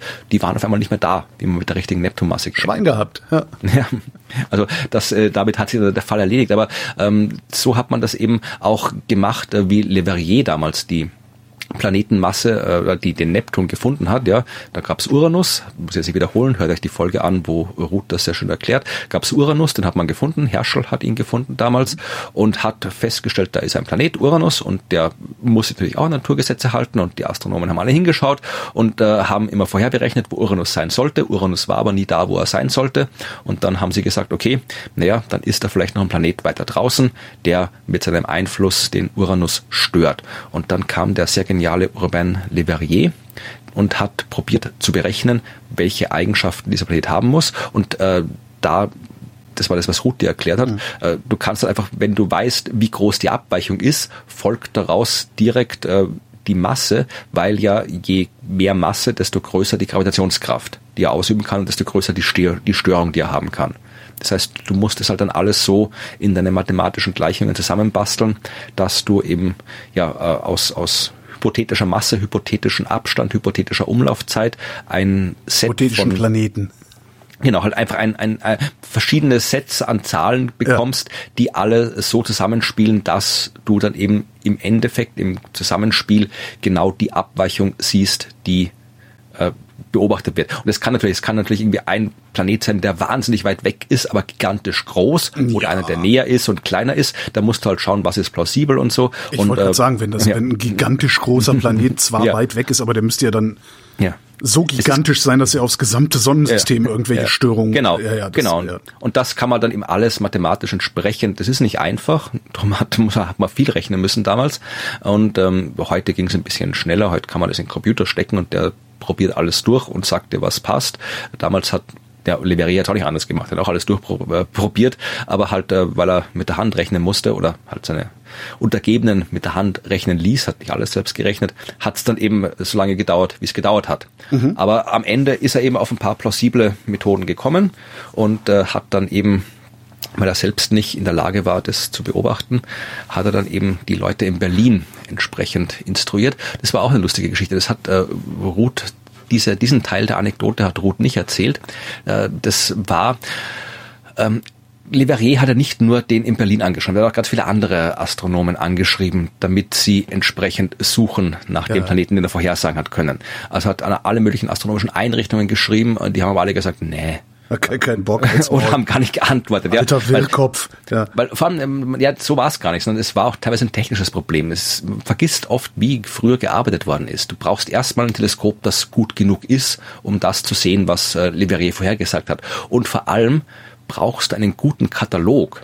Ja, heutzutage, ja, habe ich das im Computer und gut ist. Aber damals hast du wirklich so ein gedrucktes Teil rumstehen haben müssen mit Bildern, mit Positionen aller Sterne am Himmel. Weil wenn ich was Neues suche, muss, der, der, der blinkt ja nicht und da steht ja nicht neu drüber, dieser Planet, sondern das ist halt einfach ein Punkt unter vielen. Mhm. Und ich muss gucken, ich muss den Ausschnitt des Himmels anschauen, der in meinem Teleskop zu sehen ist, und muss der Reihe nach durchgehen. Da sitzt dann einer und sagt, okay, da oben links ist ein Punkt. Kenne ich, kenne ich nicht, kenne ich, kenn ich nicht. Genau, ganz genau so. Du musst natürlich der Reihe nach alles durchgehen und gucken, ist, äh, ist da irgendwas, was nicht im Katalog ist. Wenn der Katalog scheiße ist, dann ja, hast du Pech gehabt, weil dann siehst du andauernd Zeug, das nicht im Katalog ist, aber dann liegt es daran, dass der Katalog so ungenau ist. Das heißt, äh, du brauchst einen guten Katalog, um das zu machen. Den haben auch nicht alle gehabt, die, die da damals beobachten können. Und dann kam natürlich auch das, ja, die haben auch oft dann wirklich gesagt, nee, also wir haben anderes zu tun, besseres zu tun, als da irgendwie zu gucken.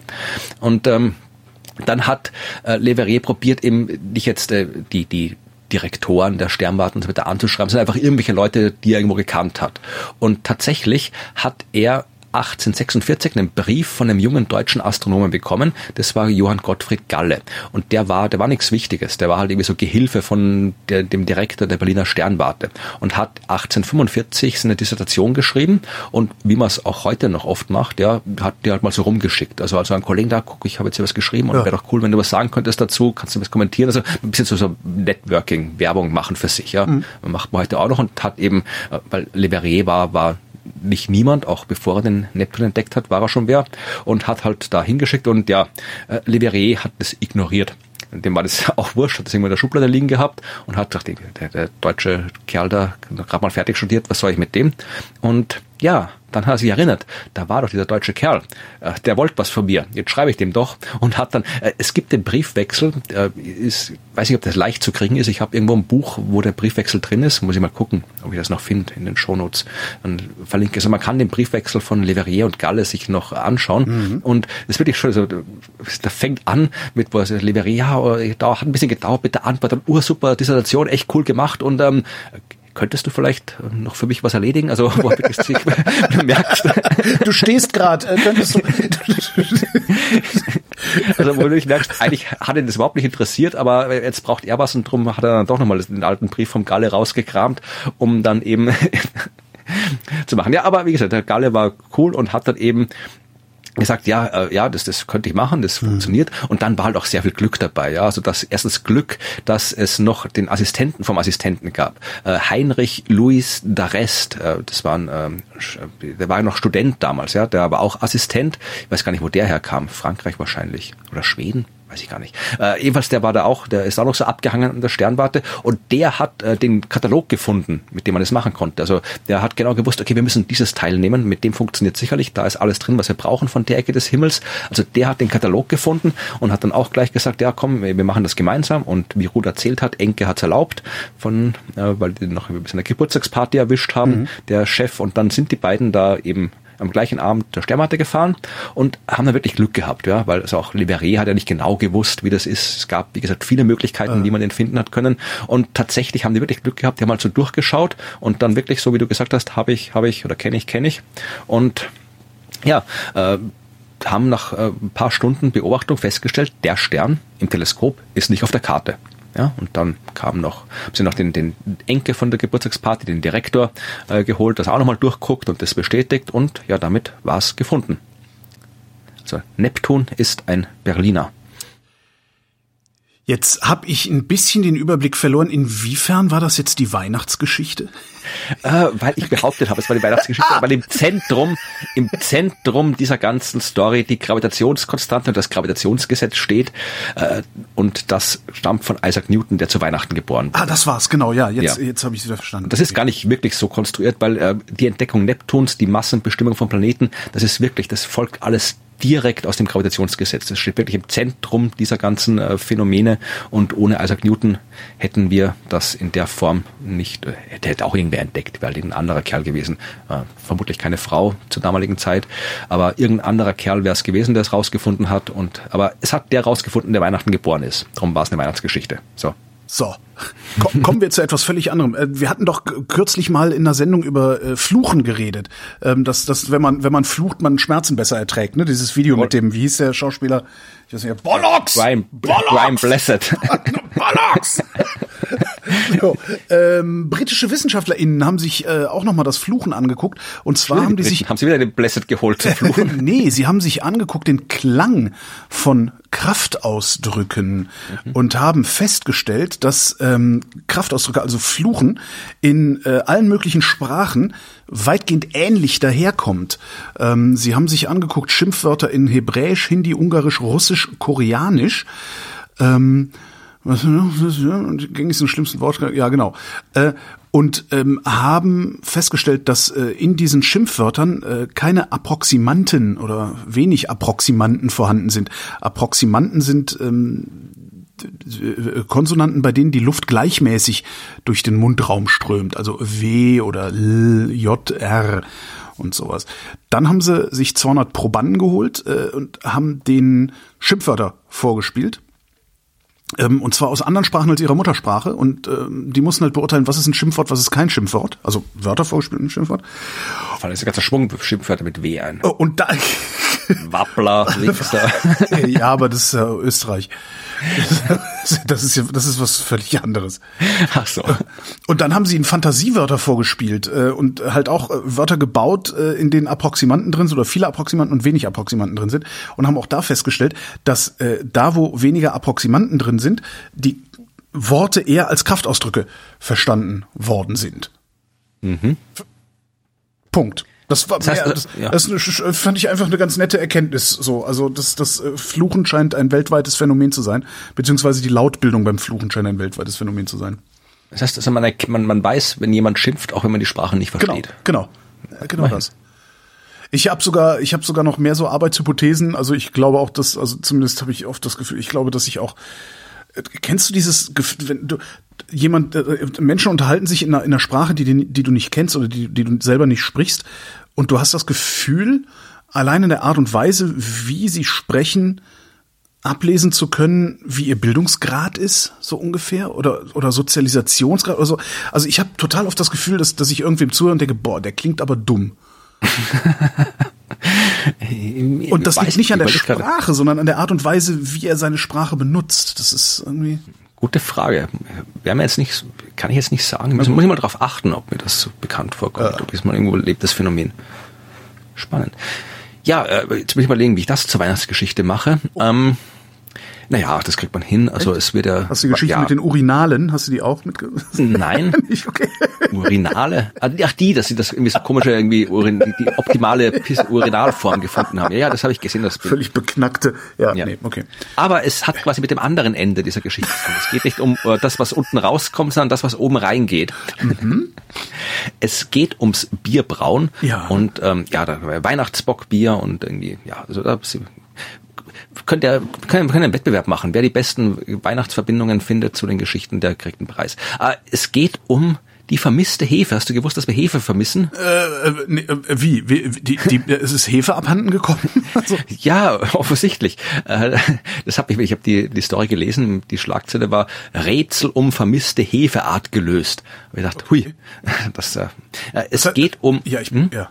Nee, ich wollte geht um- gerade vor mich ja. hin spekulieren, aber muss ich ja nicht, weil du erzählst Nee. mir ja sowieso jetzt. Also, es geht um Saccharomyces eubayanus. Das ist ähm, Bierhefe, also eine Hefe, mit der man im Mittelalter untergäriges Bier gebraut hat. Ja, also Märzen zum Beispiel oder sowas. Und das Problem ist, ja, die ähm, ist dann irgendwann verschwunden. Oder Entschuldigung, ähm, ja genau, äh, ich bin eine andere Hefe. Ich bin nur gerade bei diesen ganzen Hefen. Äh, Da gibt es ja Saccharomyces cerevisiae und Saccharomyces pastorianus und äh, es gibt jede Menge ähm, ähm, entsprechende äh, Saccharomyzen und die äh, haben, die haben mich gerade verwirrt den Namen. Aber auf jeden Fall, wir haben also das moderne Bierbrauen. Also wir reden jetzt nicht von dem Zeug, was sie da irgendwo in Ägypten oder Israel zusammen gemischt haben, diese, diese Brotstückchen, Tränke, sondern wirklich das moderne Bierbrauen, was man so im Mittelalter und so weiter äh, gemacht hat in Europa. Also das kommt aus Europa und da hat man meistens eben ja obergärige Hefe genommen. Das ist die Saccharomyces cerevisiae, also das Okay. Hefe, was du auch heute nimmst, wenn du wenn du Brot backst zum Beispiel, ja, oder hier das äh, obergäriges Bier, also Weißbier oder sowas, äh, das wird mit äh, dieser Saccharomyces cerevisiae gemacht. obergärig, äh, äh, da heißt ähm, bei, bei höheren Temperaturen, also höher als 10 Grad, äh, und die Hefe schwimmt oben auf der Flüssigkeit. Untergärig ist dann unterhalb dieser 10 Grad und die Hefe sinkt auf den Boden. Darum nennt schmeckt man das leicht unterschiedlich, ja, Genau. weil halt dann auch die die die äh, weiß ich, die ganzen Moleküle Geschmacksstoffe Ja. da irgendwie langkettiger oder kurzkettiger sind und darum kriegst du halt andere äh, Aromen und so weiter rein, aber im Wesentlichen äh, kommt es eben davon, ob die Hefe jetzt oben oder unten landet beim Genau. Brauprozess. So und äh, im Mittelalter ist man dann umgestiegen auf untergärige Hefe, also nicht komplett, aber man hat immer öfter untergärige Hefen genommen und äh, da eben zum Beispiel Saccharomyces pastorianus. Das ist so die klassische Bierhefe. Macht man heute auch noch so Pilz und Lager und Märzen draus. Ja, das waren so die beiden Hefen. Jetzt ist die Frage, ähm, wo kommt es diese Saccharomyces pastorianus, diese untergärige Bierhefe her? Ähm, man hat weiß, dass sie eine Kreuzung ist aus der obergärigen Hefe und einer zweiten Hefeart, die man lange Zeit nicht gewusst hat, wer sie ist. Also Hefe X quasi. Und die hat man Frage erst ist doch, Florian, welche Masse hat diese Hefe? Tja, äh, man hat sie auf jeden Fall 2011 entdeckt in Südamerika, in den Anden. Und das war die eingangs erwähnte Saccharomyces eubayanus. Ja, also das ist quasi die, das ist die, der zweite Elternteil von, von der heutigen untergärigen Hefe. Und jetzt ähm, ist die Frage, okay, man hat diese Hefe auch in Nordamerika gefunden, man hat sie in China gefunden, man hat sie in Tibet gefunden, man hat sie in Neuseeland gefunden. Nur in Europa hat man sie nicht gefunden. Da ist die, also seit 2011 hat man natürlich geguckt, wo ist Ja. die überall. Das erste Mal hat man sie in, in Südamerika entdeckt. Die Und dann- ausgestorben oder was ist, also, ja, das, das war das Rätsel. Also man hat natürlich gewusst, äh, dass eben aus, äh, dass diese, diese Pastorianus-Hefe, die hat man schon wirklich seit dem Mittelalter auch in Deutschland verwendet zum Brauen, überall in Mitteleuropa. Das heißt, irgendwann muss diese, diese vermisste Hefe da auch mal gewesen sein, weil sonst hätte die es ja nicht kreuzen können. Ja. Jetzt gab's ähm, die Genetikerin Geraldine Butler von University College in Dublin und die hat diese Hefe entdeckt und weißt du wo? im, in, äh, keine Ahnung, in Irland. Ja, das ist in einem, ich zitiere, in einem bewaldeten Gebiet auf dem eigenen Unicampus. What? Ja, also die hat anscheinend, die hat anscheinend so ein Projekt mit äh, Studis gemacht, um wilde Hefen zu finden und dann zu sequenzieren, das Genom zu entschlüsseln und sind da halt, ja, aber wilde Hefen hast du ja überall und äh, die fliegen halt überall durch die Gegend und die sind halt da durch den Wald auf dem Campus von der Uni Dublin marschiert oder vom University College Dublin marschiert und haben halt da so, so Hefen eingesammelt und sequenziert und dabei, ja, zufällig äh, auch die Saccharomyces eubayanus gefunden. Ja. Jetzt wüsste ich nur gerne, wo, woher kommt die Kreuzung?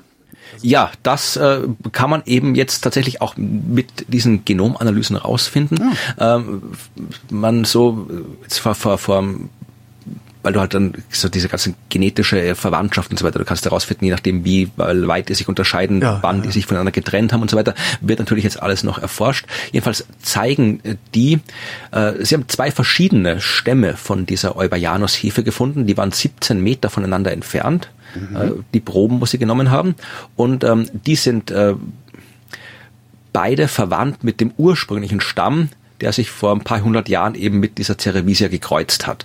Und die heutige untergärige Bierhefe gebildet. Man muss das also mal genau erforschen, wo die genau war, ja, ob die, das ist ein schöner Text geschrieben, ja, ob diese alten Populationen noch irgendwo in den Wäldern Süddeutschlands verborgen sind, gelte es noch herauszufinden. Wie so ein paar Räuber sich im Verborgenen. Genau. Ja, er hockt dann, wenn du durch den Wald gehst, sprengt dich die Hefe dich an. die Hefe an. Ob Geld oder Leben. Ja, auch die, die Zwischenüberschrift. Forscherin hofft auf baldigen Sud. Klingt irgendwie, äh, naja, e- egal. Ja. Ja, also sie hofft, dass sie jetzt bald raus, also dass sie jetzt bald was konkret brauen können mit dieser Hefe, um rauszufinden, wie es schmeckt. Und weißt du, das, äh, konnte nicht besser. Ich habe jetzt auch geschaut, weil, der, weil ich den Text wirklich schön fand, äh, ist auf, auf der ORF Wissenschaftsseite science.orf.at erschienen. Weißt du, wer diesen Text geschrieben hat? Äh, nee, äh, weiß ich, Manfred Brauer. Nein, Romana Bier. Das ist aber doch jetzt wirklich, äh, gibt's die Der Bier geschrieben mit Doppel-E, so wie Englisch. Ah, okay, verstehe. Oder Also- Bär heißt ja, wahrscheinlich okay. auch. Also ich habe es Englisch Bär, ausgesprochen. ja, ja, ja. ja, also, aber wirklich ein schöner Text. Vielleicht hat er sich extra ins Zeug gelegt, als er diesen Text schreiben durfte. Warum nicht? Äh, äh, Wo du das sagst, also was ja noch viel länger verschollen war, beziehungsweise verschwunden, das sind Viren. Äh, französische Forscher haben äh, sich sibirischen Permafrost, aufgetauten sibirischen Permafrostboden vorgenommen ähm, und haben darin Viren gefunden. Und zwar äh, bisher unbekannte Viren die um die 50.000 Jahre alt sind. Äh, diese Viren haben sie ins Labor getragen, sieben Stück, und haben die wiederbelebt. Ja. Was ich irgendwie total gruselig finde. Es klingt jetzt irgendwie wesentlich spektakulärer, als es ist. Also es ist natürlich aus biologischer Sicht sicherlich spektakulär, dass äh, 50.000 Jahre alte Viren äh, tatsächlich reaktivierbar sind und wieder wieder zum Leben äh, erweckt werden können.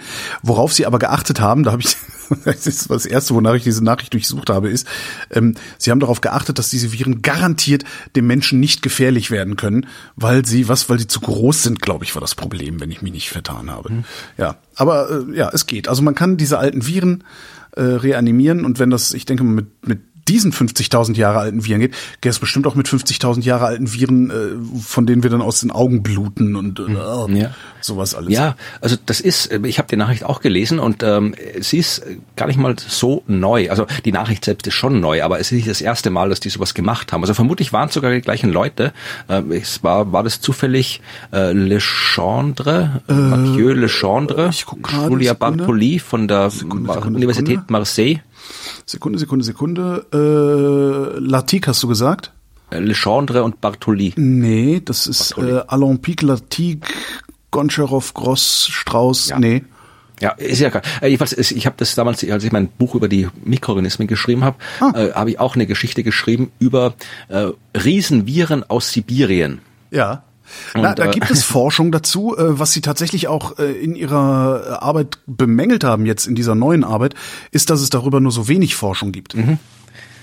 Ja, also ist natürlich ist natürlich auch kompliziert. Du musst halt irgendwie hier äh, da den Permafrost finden und äh, dann die, die neuen fin Viecher finden, alle, die da drin sind. Aber die haben halt damals auch so Pitovirus sibiricum haben sie es genannt. Also Pitoviren sind so Riesenviren, meine, immer noch winzig die Viecher, aber halt deutlich größer als die anderen. Monsterviren.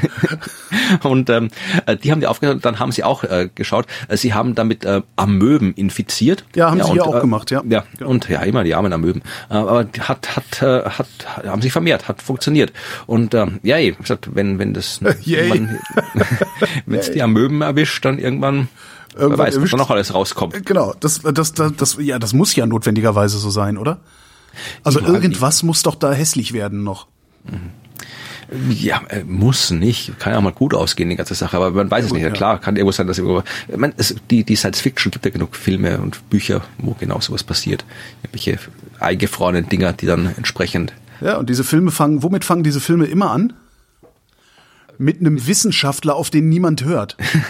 Stimmt, ja. Das ist, das fand oder ich einem verrückten Wissenschaftler. Äh, ja, oder das, genau. Aber das fand ich jetzt, das fand ich jetzt bei der Pandemie ja auch so schräg irgendwie. Ja, hier, da sind Wissenschaftler, die, die können euch das sagen. Nein, nein, wir glauben das nicht. Das, das fand ich schon irgendwie ein bisschen äh, beängstigend. Ja. Mhm. Ja, ähm, apropos äh, grauenhafte Viren aus der Vergangenheit, äh, wie, wie schläfst du denn gerade so? Äh, äh, erstaunlich gut und das irritiert mich tatsächlich, weil ich normalerweise, also ich bin gewohnt, sehr schlecht zu schlafen, aber ja. Ja, äh, noch eine äh, gute Nachricht in dem Fall. Also für alle, die unter Schlafstörungen leiden, hm. ähm, auch da, das kann wirklich nervig sein und äh, es gibt Medizin, die dazu was zu sagen hat. Also es gibt ja Schlaflabore mhm. und äh, entsprechend auch solche Sachen und äh, Ärzte, die sich spezialisiert haben auf Schlafforschung und Schlafmedizin. Und äh, vielleicht haben viele auch so ein bisschen ja Hemmungen. Sie denken, ja, Schlaflabor, da muss ich dann irgendwo im Labor mit Kabeln an mir dran schlafen und dann das bringt alles nichts, da habe ich keinen Bock drauf.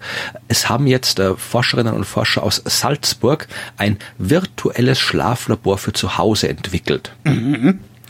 Und zwar in Form einer App, fürs äh, Telefon. Okay. Und äh, die gibt's noch nicht äh, frei verfügbar, weil eben noch dran geforscht wird. Ähm, tatsächlich fand ich auch interessant. Äh, der Artikel wird eingeleitet mit der Information, dass nur ein Drittel, zumindest der Österreicherinnen und Österreicherinnen, äh, von sich sagt, sie schlafen gut. Mhm. Ja, also, und zumindest ein Zehntel schätzt man dürfte an chronischen Einschlaf- oder Durchschlafstörungen leiden. Mhm. Und damit sowas gar nicht als chronisch wird, wenn das mal anfängt, sollte man eben wirklich möglichst schnell schauen, dass man irgendwo medizinische äh, Hilfe in Anspruch nimmt. Und da sind eben Schlaflabors oft etwas, was hilft, weil du musst immer gucken, was geht eigentlich ab. Und damit man eben was nicht. die Atmung, was macht die Sauerstoff, also ja, genau. Genau. Und damit es eben so niederschwellig wie möglich ist, ja, weil es gibt, steht ja auch nicht überall ein Schlaflabor rum. Also das ist ja auch wieder was, ja kann ja nicht jeder dann vielleicht irgendwie mal erst mal hinreisen und alles. Also äh, Schlaflabore sind sinnvoll, aber halt kompliziert. Und die Uni Salzburg hat jetzt ein virtuelles Schlaflabor entwickelt. Ich weiß nicht, warum sie es Nukua genannt haben, mit Doppel K und Doppel A. Die App heißt Nukur, wahrscheinlich heißt das auf Hawaiianisch irgendwas, guter Schlaf oder keine Ahnung. Jedenfalls äh, hat es eine App und so einen Brustgurt. Also Aha. ich habe jetzt kein Bild gesehen, aber ich stelle mir das so vor wie diese Pulsgurte, die man beim Laufen hat oder beim Radfahren, was du einfach da so, so aufs Brustbein schnallst. Und die sind eigentlich relativ dezent. Also die spürt man dann nach einiger Zeit fast gar nicht mehr. Mhm. Also sowas stelle ich mir das vor. Und äh, mit diesem Brustgurt wird eben äh, die Herzfrequenz und diverse diverse andere Sachen gemessen, wird auf die App überspielt und die App ist dann quasi, hat dann den ähnlichen eine ähnliche Funktionalität wie das Schlaflabor. Mhm. Dann kriegst du eben diese Daten und mit diesen Daten kannst du dann eben dann teilweise auch schon automatisiert über die App ein Schlafcoaching kriegen. Ja. Also dann wird dir genau gesagt, okay, das ist bei dir das Problem und damit es besser wird, mach das. Mhm. Ja, ich sehe es gerade bei denen auf der Webseite. Das ist tatsächlich so ein, so ein Brustgurt wie beim Laufen mit einem etwas ja. größeren äh, äh, Batzen in der Mitte, der da irgendwas misst.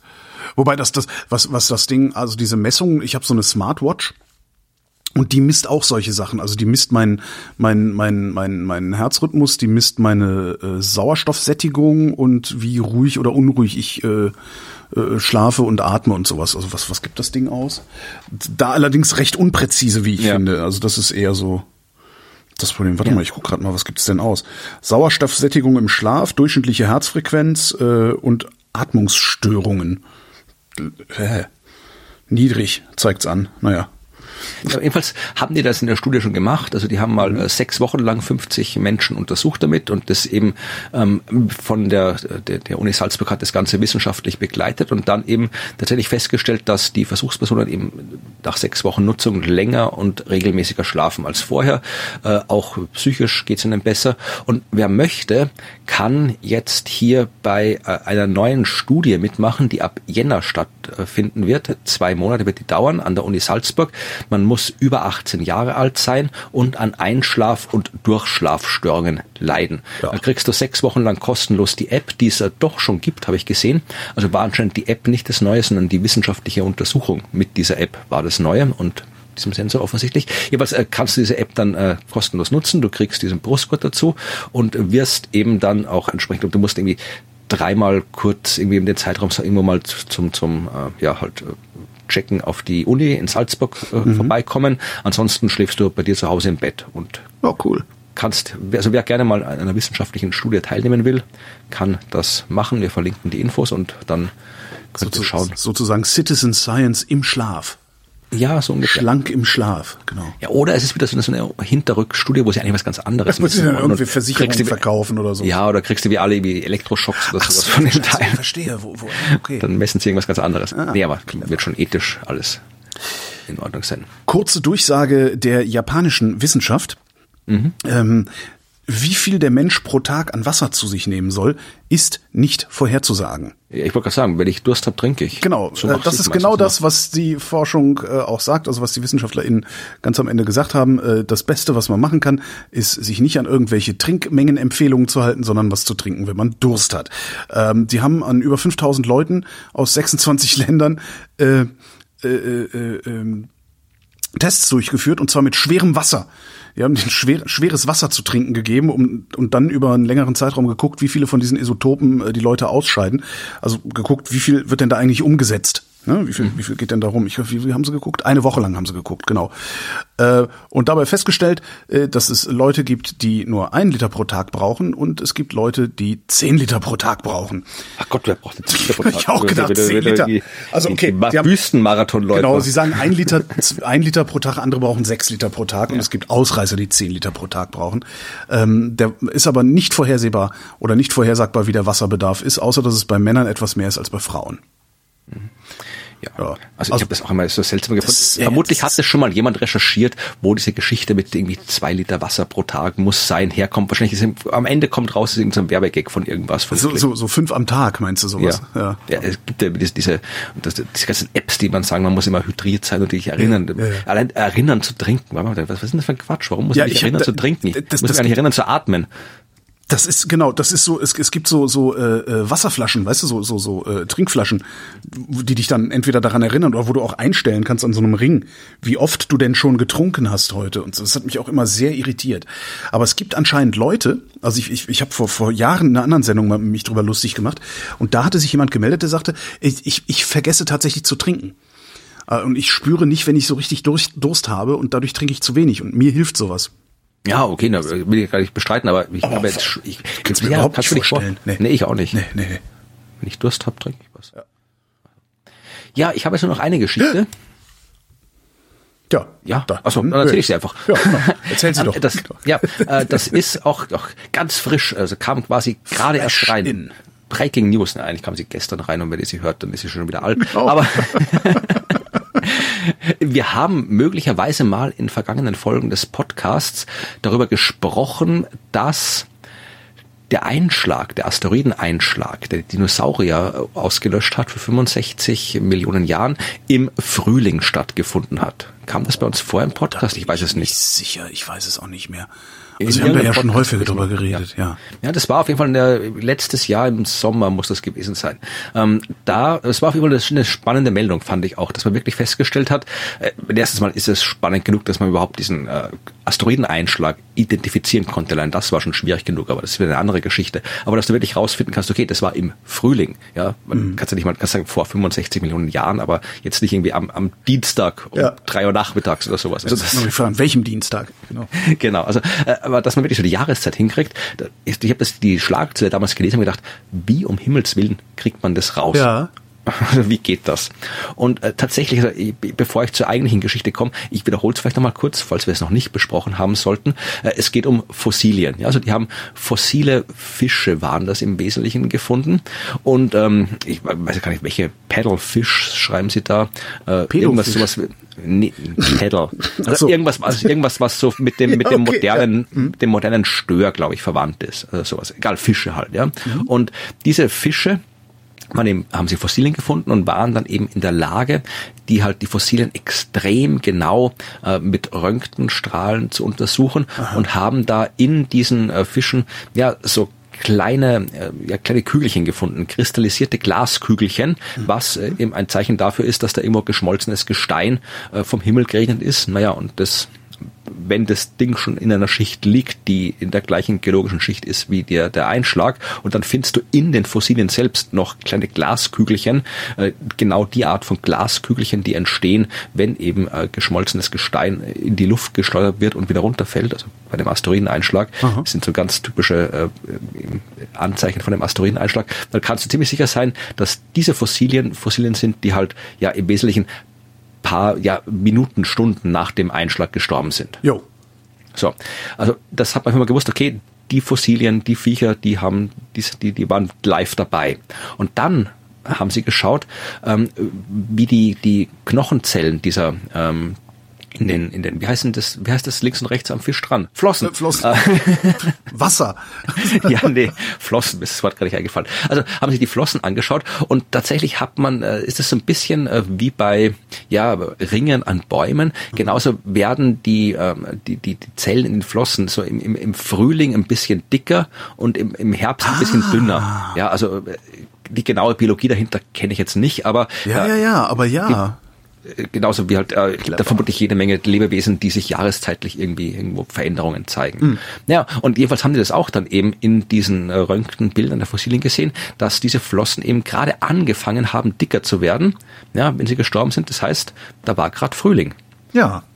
Ja, und, äh, äh und dann gab es noch andere, also da hast du irgendwie so doch Isotopenanalyse vom Kohlenstoff drinnen. Ja, kannst du auch wieder sagen, okay, ähm, die, da ist jetzt mehr äh, C13, glaube ich, war drinnen.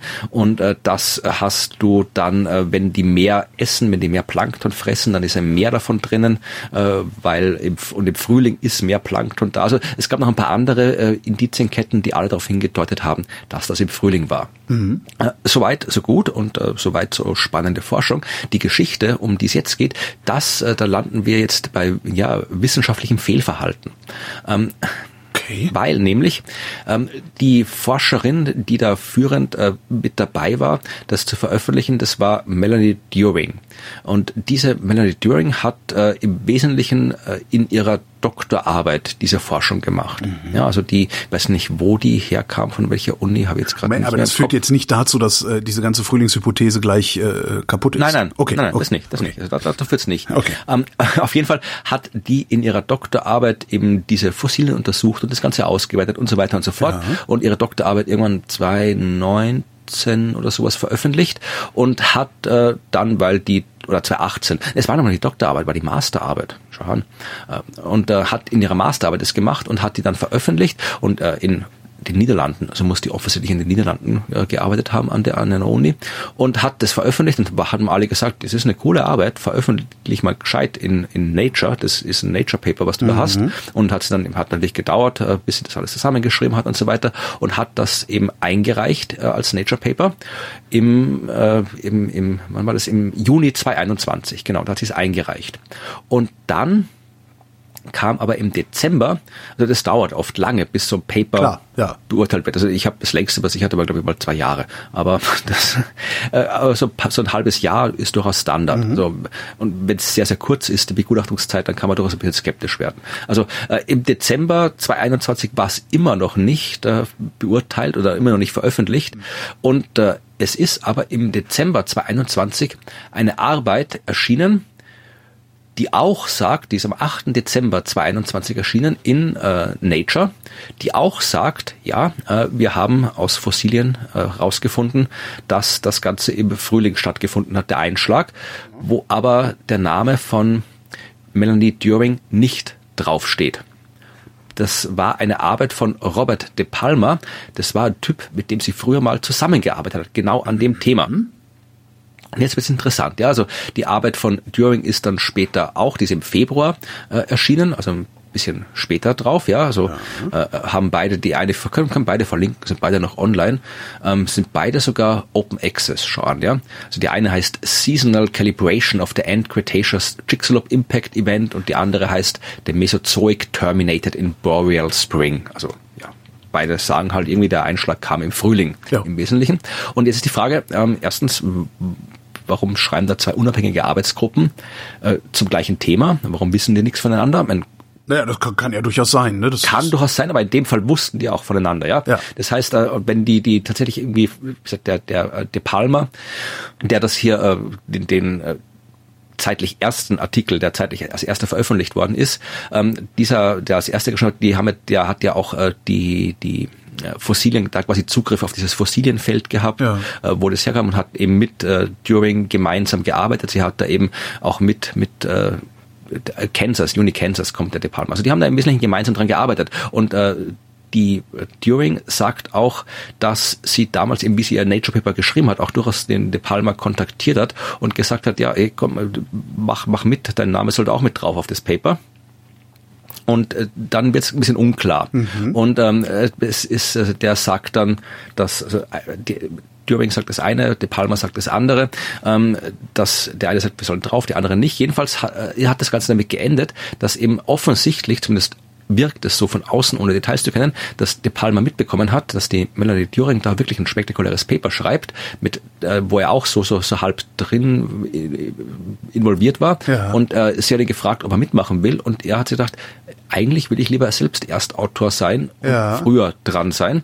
Und dann hat er anscheinend, und ich gesagt, alles in, äh, ohne ich möchte jetzt noch kein, kein Äh, Urteil als fällen, sondern nur so wie es ausschaut. Ja. ja, ja, hat ein Paper rausgeschrieben, das ein bisschen dürftig ist. Also Aha. es ist begutachtet worden offensichtlich, es ist ähm, ähm, auch veröffentlicht worden, aber jetzt mehren sich die Stimmen, dass es tatsächlich ja, dass es da irgendwelche Unklarheiten gibt bei den Daten. Also es gibt einen, äh, der speziell Mauricio Barbi, der ist Spezialist, Spezialist für eben die Art von Methoden, die man braucht, um so paläontologische Daten irgendwie mit, mit kernphysikalischen Methoden zu untersuchen. Also das, was die da gemacht haben. Der hat gesagt, something is fishy here. Also äh, es geht vor allem darum, dass es keine Rohdaten gibt. Also äh, De Palma, äh, der früher dran war, der hat keine Rohdaten veröffentlicht. Also die, die kennt keiner und sagt, wenn er die, die, er rückt die auch nicht raus. Also er sagt doch, die, das, die, die, die sind uralt und die hat er irgendwie von anderen Kollegen und die sind schon alle ganz längst tot und äh, die sind auch nicht digital und drum schauen die Bilder so komisch aus, weil er diese, diese analogen Daten da irgendwie äh, Slips mit der Hand zeichnen musste. Und ähm, ja, also es kennt noch keiner, zumindest von den Leuten, die es gerne wissen wollten, die Rohdaten. Und dieser äh, Experte sagt eben, wenn er die Rohdaten auftreiben kann, dann ist es ein schlampiges Paper. Wenn nicht, ja, dann müssen wir über Betrug sprechen, sagt der. Wow. Also im Wesentlichen äh, Müsste sowas nicht im, im Review-Prozess auch auffallen dann irgendwie? Ja, das ist der Review-Prozess ist halt äh, der, der funktioniert so wie er funktioniert und manchmal funktioniert er nicht. Also Ja. tatsächlich äh, haben äh, die die die Gutachter haben auch gesagt, ja, äh, aus ihrer Sicht, äh, sie haben gemeint, das war jetzt nicht unbedingt das Beste, aber Paper aus ihrer Sicht hat das gereicht an an Belegen. Ja, also und es ist auch nicht immer so, dass du immer die Rohdaten sofort rausschmeißt, weil äh, die oft die die mit dem willst du vielleicht noch andere Sachen machen. Also das ist auch so ein Thema, das hart diskutiert wird in der Community, ob alle Daten komplett transparent sein sollen oder ob man auch Daten behalten darf für sich, weil das ist ja quasi meine Währung, mit der ich arbeiten muss und wenn ich gleich alles rausschmeiße, naja, dann macht vielleicht bei anderer mit meinen Daten Ja. die Sachen, die ich irgendwann machen hätte wollen und so. Also da wird hart diskutiert. Also es ist nicht unbedingt Standard, dass sofort immer alle Daten auf dem Tisch liegen. Aber natürlich in so einem Fall, ja, sollte man dann schon mal irgendwie das Ganze tun. Und in dem Fall war es wirklich ein schlampiger Artikel. Also die sagen hier, ja, da waren Rechtschreibfehler drin, da waren noch irgendwie, ja, wirklich so, so, so, so ganz grundlegende Fehler bei der, bei der Notation und alles, das war, war schlampig im Wesentlichen. Und ähm, wie gesagt, diese, diese, die Daten, die rohen Daten sieht man nicht, die hat keiner gesagt und deswegen schaut, schaut auch die Daten, also die, die abgebildet sind, ja, schaut auch alles so aus. Es ist alles, die Leute, die sich auskennen, sagen, irgendwas, irgendwas hat's da. Ah. Ja, irgendwas hat's da und solange wir die Rohdaten nicht sehen können, wissen wir es nicht. Also es ist, ich habe es deswegen, also die kam jetzt, wie gesagt, habe die vorhin gerade erst gesehen, diese äh, Story, dass das jetzt aufgepoppt ist und ähm, da ich dachte, wir hatten schon mal drüber gesprochen im Podcast, wollte ich das nochmal ähm, reingeben und mal gucken. Also kann durchaus sein, dass da irgendwie halt ja einer den Ruhm nicht teilen wollte und auf die Eile irgendwas zusammengeklöppelt hat, dass er vorher dran ist. Also eigentlich wäre das, das wäre eine eigene Podcast-Serie, ne? Ja, Äh, unlautere Wissenschaft oder irgendwie Ach, da kriegst du locker, kriegst ja, du ja, locker eben, was voll. eben, eben, eben. Na, Also doch, Science, das, wäre. ja. Science, das Konkurrenzmagazin zu Nature quasi, haben einen langen Artikel drüber geschrieben, den ich in den Show verlinke. Da kann man, ist das alles äh, aufgeschlüsselt mit allen beteiligten Aussagen und so weiter und so fort. Kann man sich auch gerne mal durchlesen. Ja, super. In, in der Science außerdem eine gute Nachricht und damit komme ich dann zum Ende meiner meiner Nachrichten. Ähm, jetzt ist, verdammt, jetzt habe ich wieder nicht geguckt, wo das war. Es ist wirklich, ah, USA, natürlich. In den USA äh, forschen sie gerade an einem mRNA-Impfstoff, mit dem sie äh, in Mais schon erfolgreich 20 äh, Grippevirenstämme also Antikörper für 20 Grippevirenstämme erzeugt haben. Das heißt, sie arbeiten gerade an einem poly- oder multivalenten Impfstoff auf mRNA-Basis und stehen kurz davor, das Ding in eine klinische Studie zu überführen. Das heißt, äh, wir sind auf einem sehr, sehr guten Weg in äh, wenigen Jahren, wenn wir Glück haben, ähm, einen Impfstoff zu haben, der gegen alle bekannten Grippevirenstämme hilft. Also nicht immun macht, gut. aber hilft. Ähm, wie gesagt, 20 Stück, äh, 20 Stämme sind's, diese, äh, auf diese getestet haben, äh, die Antikörper. Ähm, vier Monate lang waren, also vier Monate nach der Impfung waren die Antikörper stabil nachweisbar und 80 Prozent der geimpften Mäuse haben überlebt. Alle anderen sind innerhalb einer Woche gestorben. Nach Infektion dann. Äh. Krass, ja, oder? Also, also, ja, und tatsächlich ist äh, Grippe impfen, das sollte man gerade jetzt machen, weil jetzt ist ja, ja genau, eine fiese genau. Grippewelle. Genau. Ja. Und äh, tatsächlich, also dann äh, doch mal. Stell mal vor, wir, ach man, das wäre der Hammer. Ja. Aber bis es soweit ist, dann komme ich auch noch mal schnell mit einer ja. guten Nachricht. Hat man auch jetzt gerade erst äh, ja vor kurzem festgestellt, ähm, die Impf, äh, die Viren, die Grippeviren, die jetzt gerade hier äh, grassieren, also mhm. das ist ja auch von Saison zu Saison anders. Darum weiß man auch nicht immer genau, ob der Impfstoff jetzt quasi gut ist oder gut wirkt oder nicht, weil man, ja. den muss man quasi vorher raten, welche, welche Virenstämme kommen denn jetzt. Monate herstellen ja. vor allen Dingen. Ja. Ne? ja. Und dann musst du es halt vorher herstellen. Also du musst quasi zuerst probieren, auf wissenschaftlicher Basis zu erraten, welche Viren jetzt in der nächsten Saison kommen. Also du kannst das irgendwie von der Südhalbkugel ein bisschen was äh, Infos holen. Ja, aber dann, du weißt halt nicht, wie es mutiert. Ne? Also ja, du, du genau. guckst halt vor sechs Monaten, so ist es gerade und musst dann hoffen, dass es nicht zu stark wegmutiert. Genau. Ja. ja, also das ist äh, durchaus äh, nicht triviale Aufgabe, aber, und das ist die gute Nachricht, der Impfstoff, den wir jetzt haben, für die Saison 2022, ja. 2023, der passt gut zu dem, was ah. rumfliegt. Also Ach, cool, das ist ja mal eine gute Nachricht. Ja. Ja, super. Wusste ich gar nicht. Höre ich gerade zum ersten Mal. Das ist ja echt ja. super. Ja. Weil die Nachricht kam, wie gesagt, heute Vormittag habe ich die gesehen. Also die ist okay. auch noch ganz frisch. Ja, also wer noch nicht Grippe geimpft ist, macht das doch einfach. Das äh, lohnt sich, weil äh, dann spart man sich die Grippe. Ah, cool. Ja, das Oder wenn man sie kriegt, ja. dann ist sie nicht so arg. Dann ist es nicht so arg, na, dann liegst du nur eine Woche flach und nicht drei. Genau. Ja, genau. Also das lohnt sich. Ja, vor allem, wenn ihr vorhabt, Veranstaltungen zu besuchen. War das eine Überleitung? Es, da, da, da, da, da, da, Reklame. da, da, da, da. ja, nee, also ich, ich, ja. ich habe es gar nicht gemerkt. Nee, gar nicht. Also ohne Jingle hätte ich es nicht gemerkt. nee, aber ich habe, das war einer der Gründe, warum ich mich jetzt schon tatsächlich Grippe impfen habe lassen und gleich noch irgendwie Corona-Booster mit drauf. Also ich habe beides gleichzeitig äh, geholt. Mhm. Und äh, weil ich halt irgendwie stets im, im, im Winter ohne irgendwelche Maßnahmen ständig in Theatern abhängen muss, auf der Bühne zwar, aber trotzdem und mir gedacht habe, dann hätte ich gern lieber alles nochmal aufgefrischt, was so aufgefrischt geht. Jo. Und noch besser ist es, wenn das Publikum das auch macht. Ja. Dann hätten, hätten wir es alle besser. Und äh, vor allem jetzt äh, hier in der Partysaison, also nach Weihnachten habe ich auch noch ein paar Auftritte, wo ihr dann gerne kommen könnt. Also das sind die Silvester-Shows, die wir spielen. Mhm. Und zwar äh, Bauern-Silvester. Das ist irgendwas, das hat sich Bauern Silvester, okay. Ja, nee, das, ich weiß gar nicht, ob das wirklich irgendwo ernsthaft mal drin war. Also es wird behauptet, Bauern Silvester wäre quasi das Silvester, das vor dem eigentlichen Silvester gefeiert wurde, ähm, damit halt die Bauern quasi ihr eigenes Silvester feiern und äh, dann nicht mit dem, mit dem, damit der die Adligen nicht mit dem Pöbel feiern müssen ja, und irgendwie sowas. Genau. Dass die, ja, irgendwie so. Jedenfalls äh, Bauern-Silvester haben wir halt dann aufgegriffen für unsere Science-Buster-Shows, die nicht direkt am 31.12. stattfinden. Die wird es zweimal geben. Einmal am 27.12. und einmal am 30.12. Das erste Mal in Graz, das zweite Mal in Wien im Stadtsaal und äh, mit zwei Dritteln der Frint Wissenschaft Besatzung mit Ruth und mir. Mhm. Wir werden mit Martin Puntingham gemeinsam diese Bauern-Silvester-Shows äh, bestreiten und die klassische Silvestershow am 31.12. im Schauspielhaus Wien. Ähm, da gibt es zwei Vorstellungen, eine am frühen Abend, eine ein bisschen später.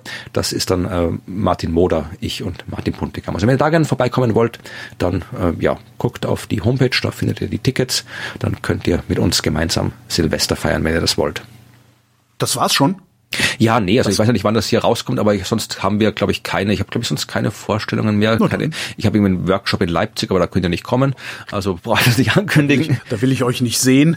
Ja, ihr könnt, ich weiß nicht, wann du das veröffentlichst. Äh, Das am, weiß ich auch noch nicht. Ja, am 11. Dezember Nein, ist die äh, bis. Universum-Show in Herten. Gut, dann habt ihr das verpasst, selber schuld.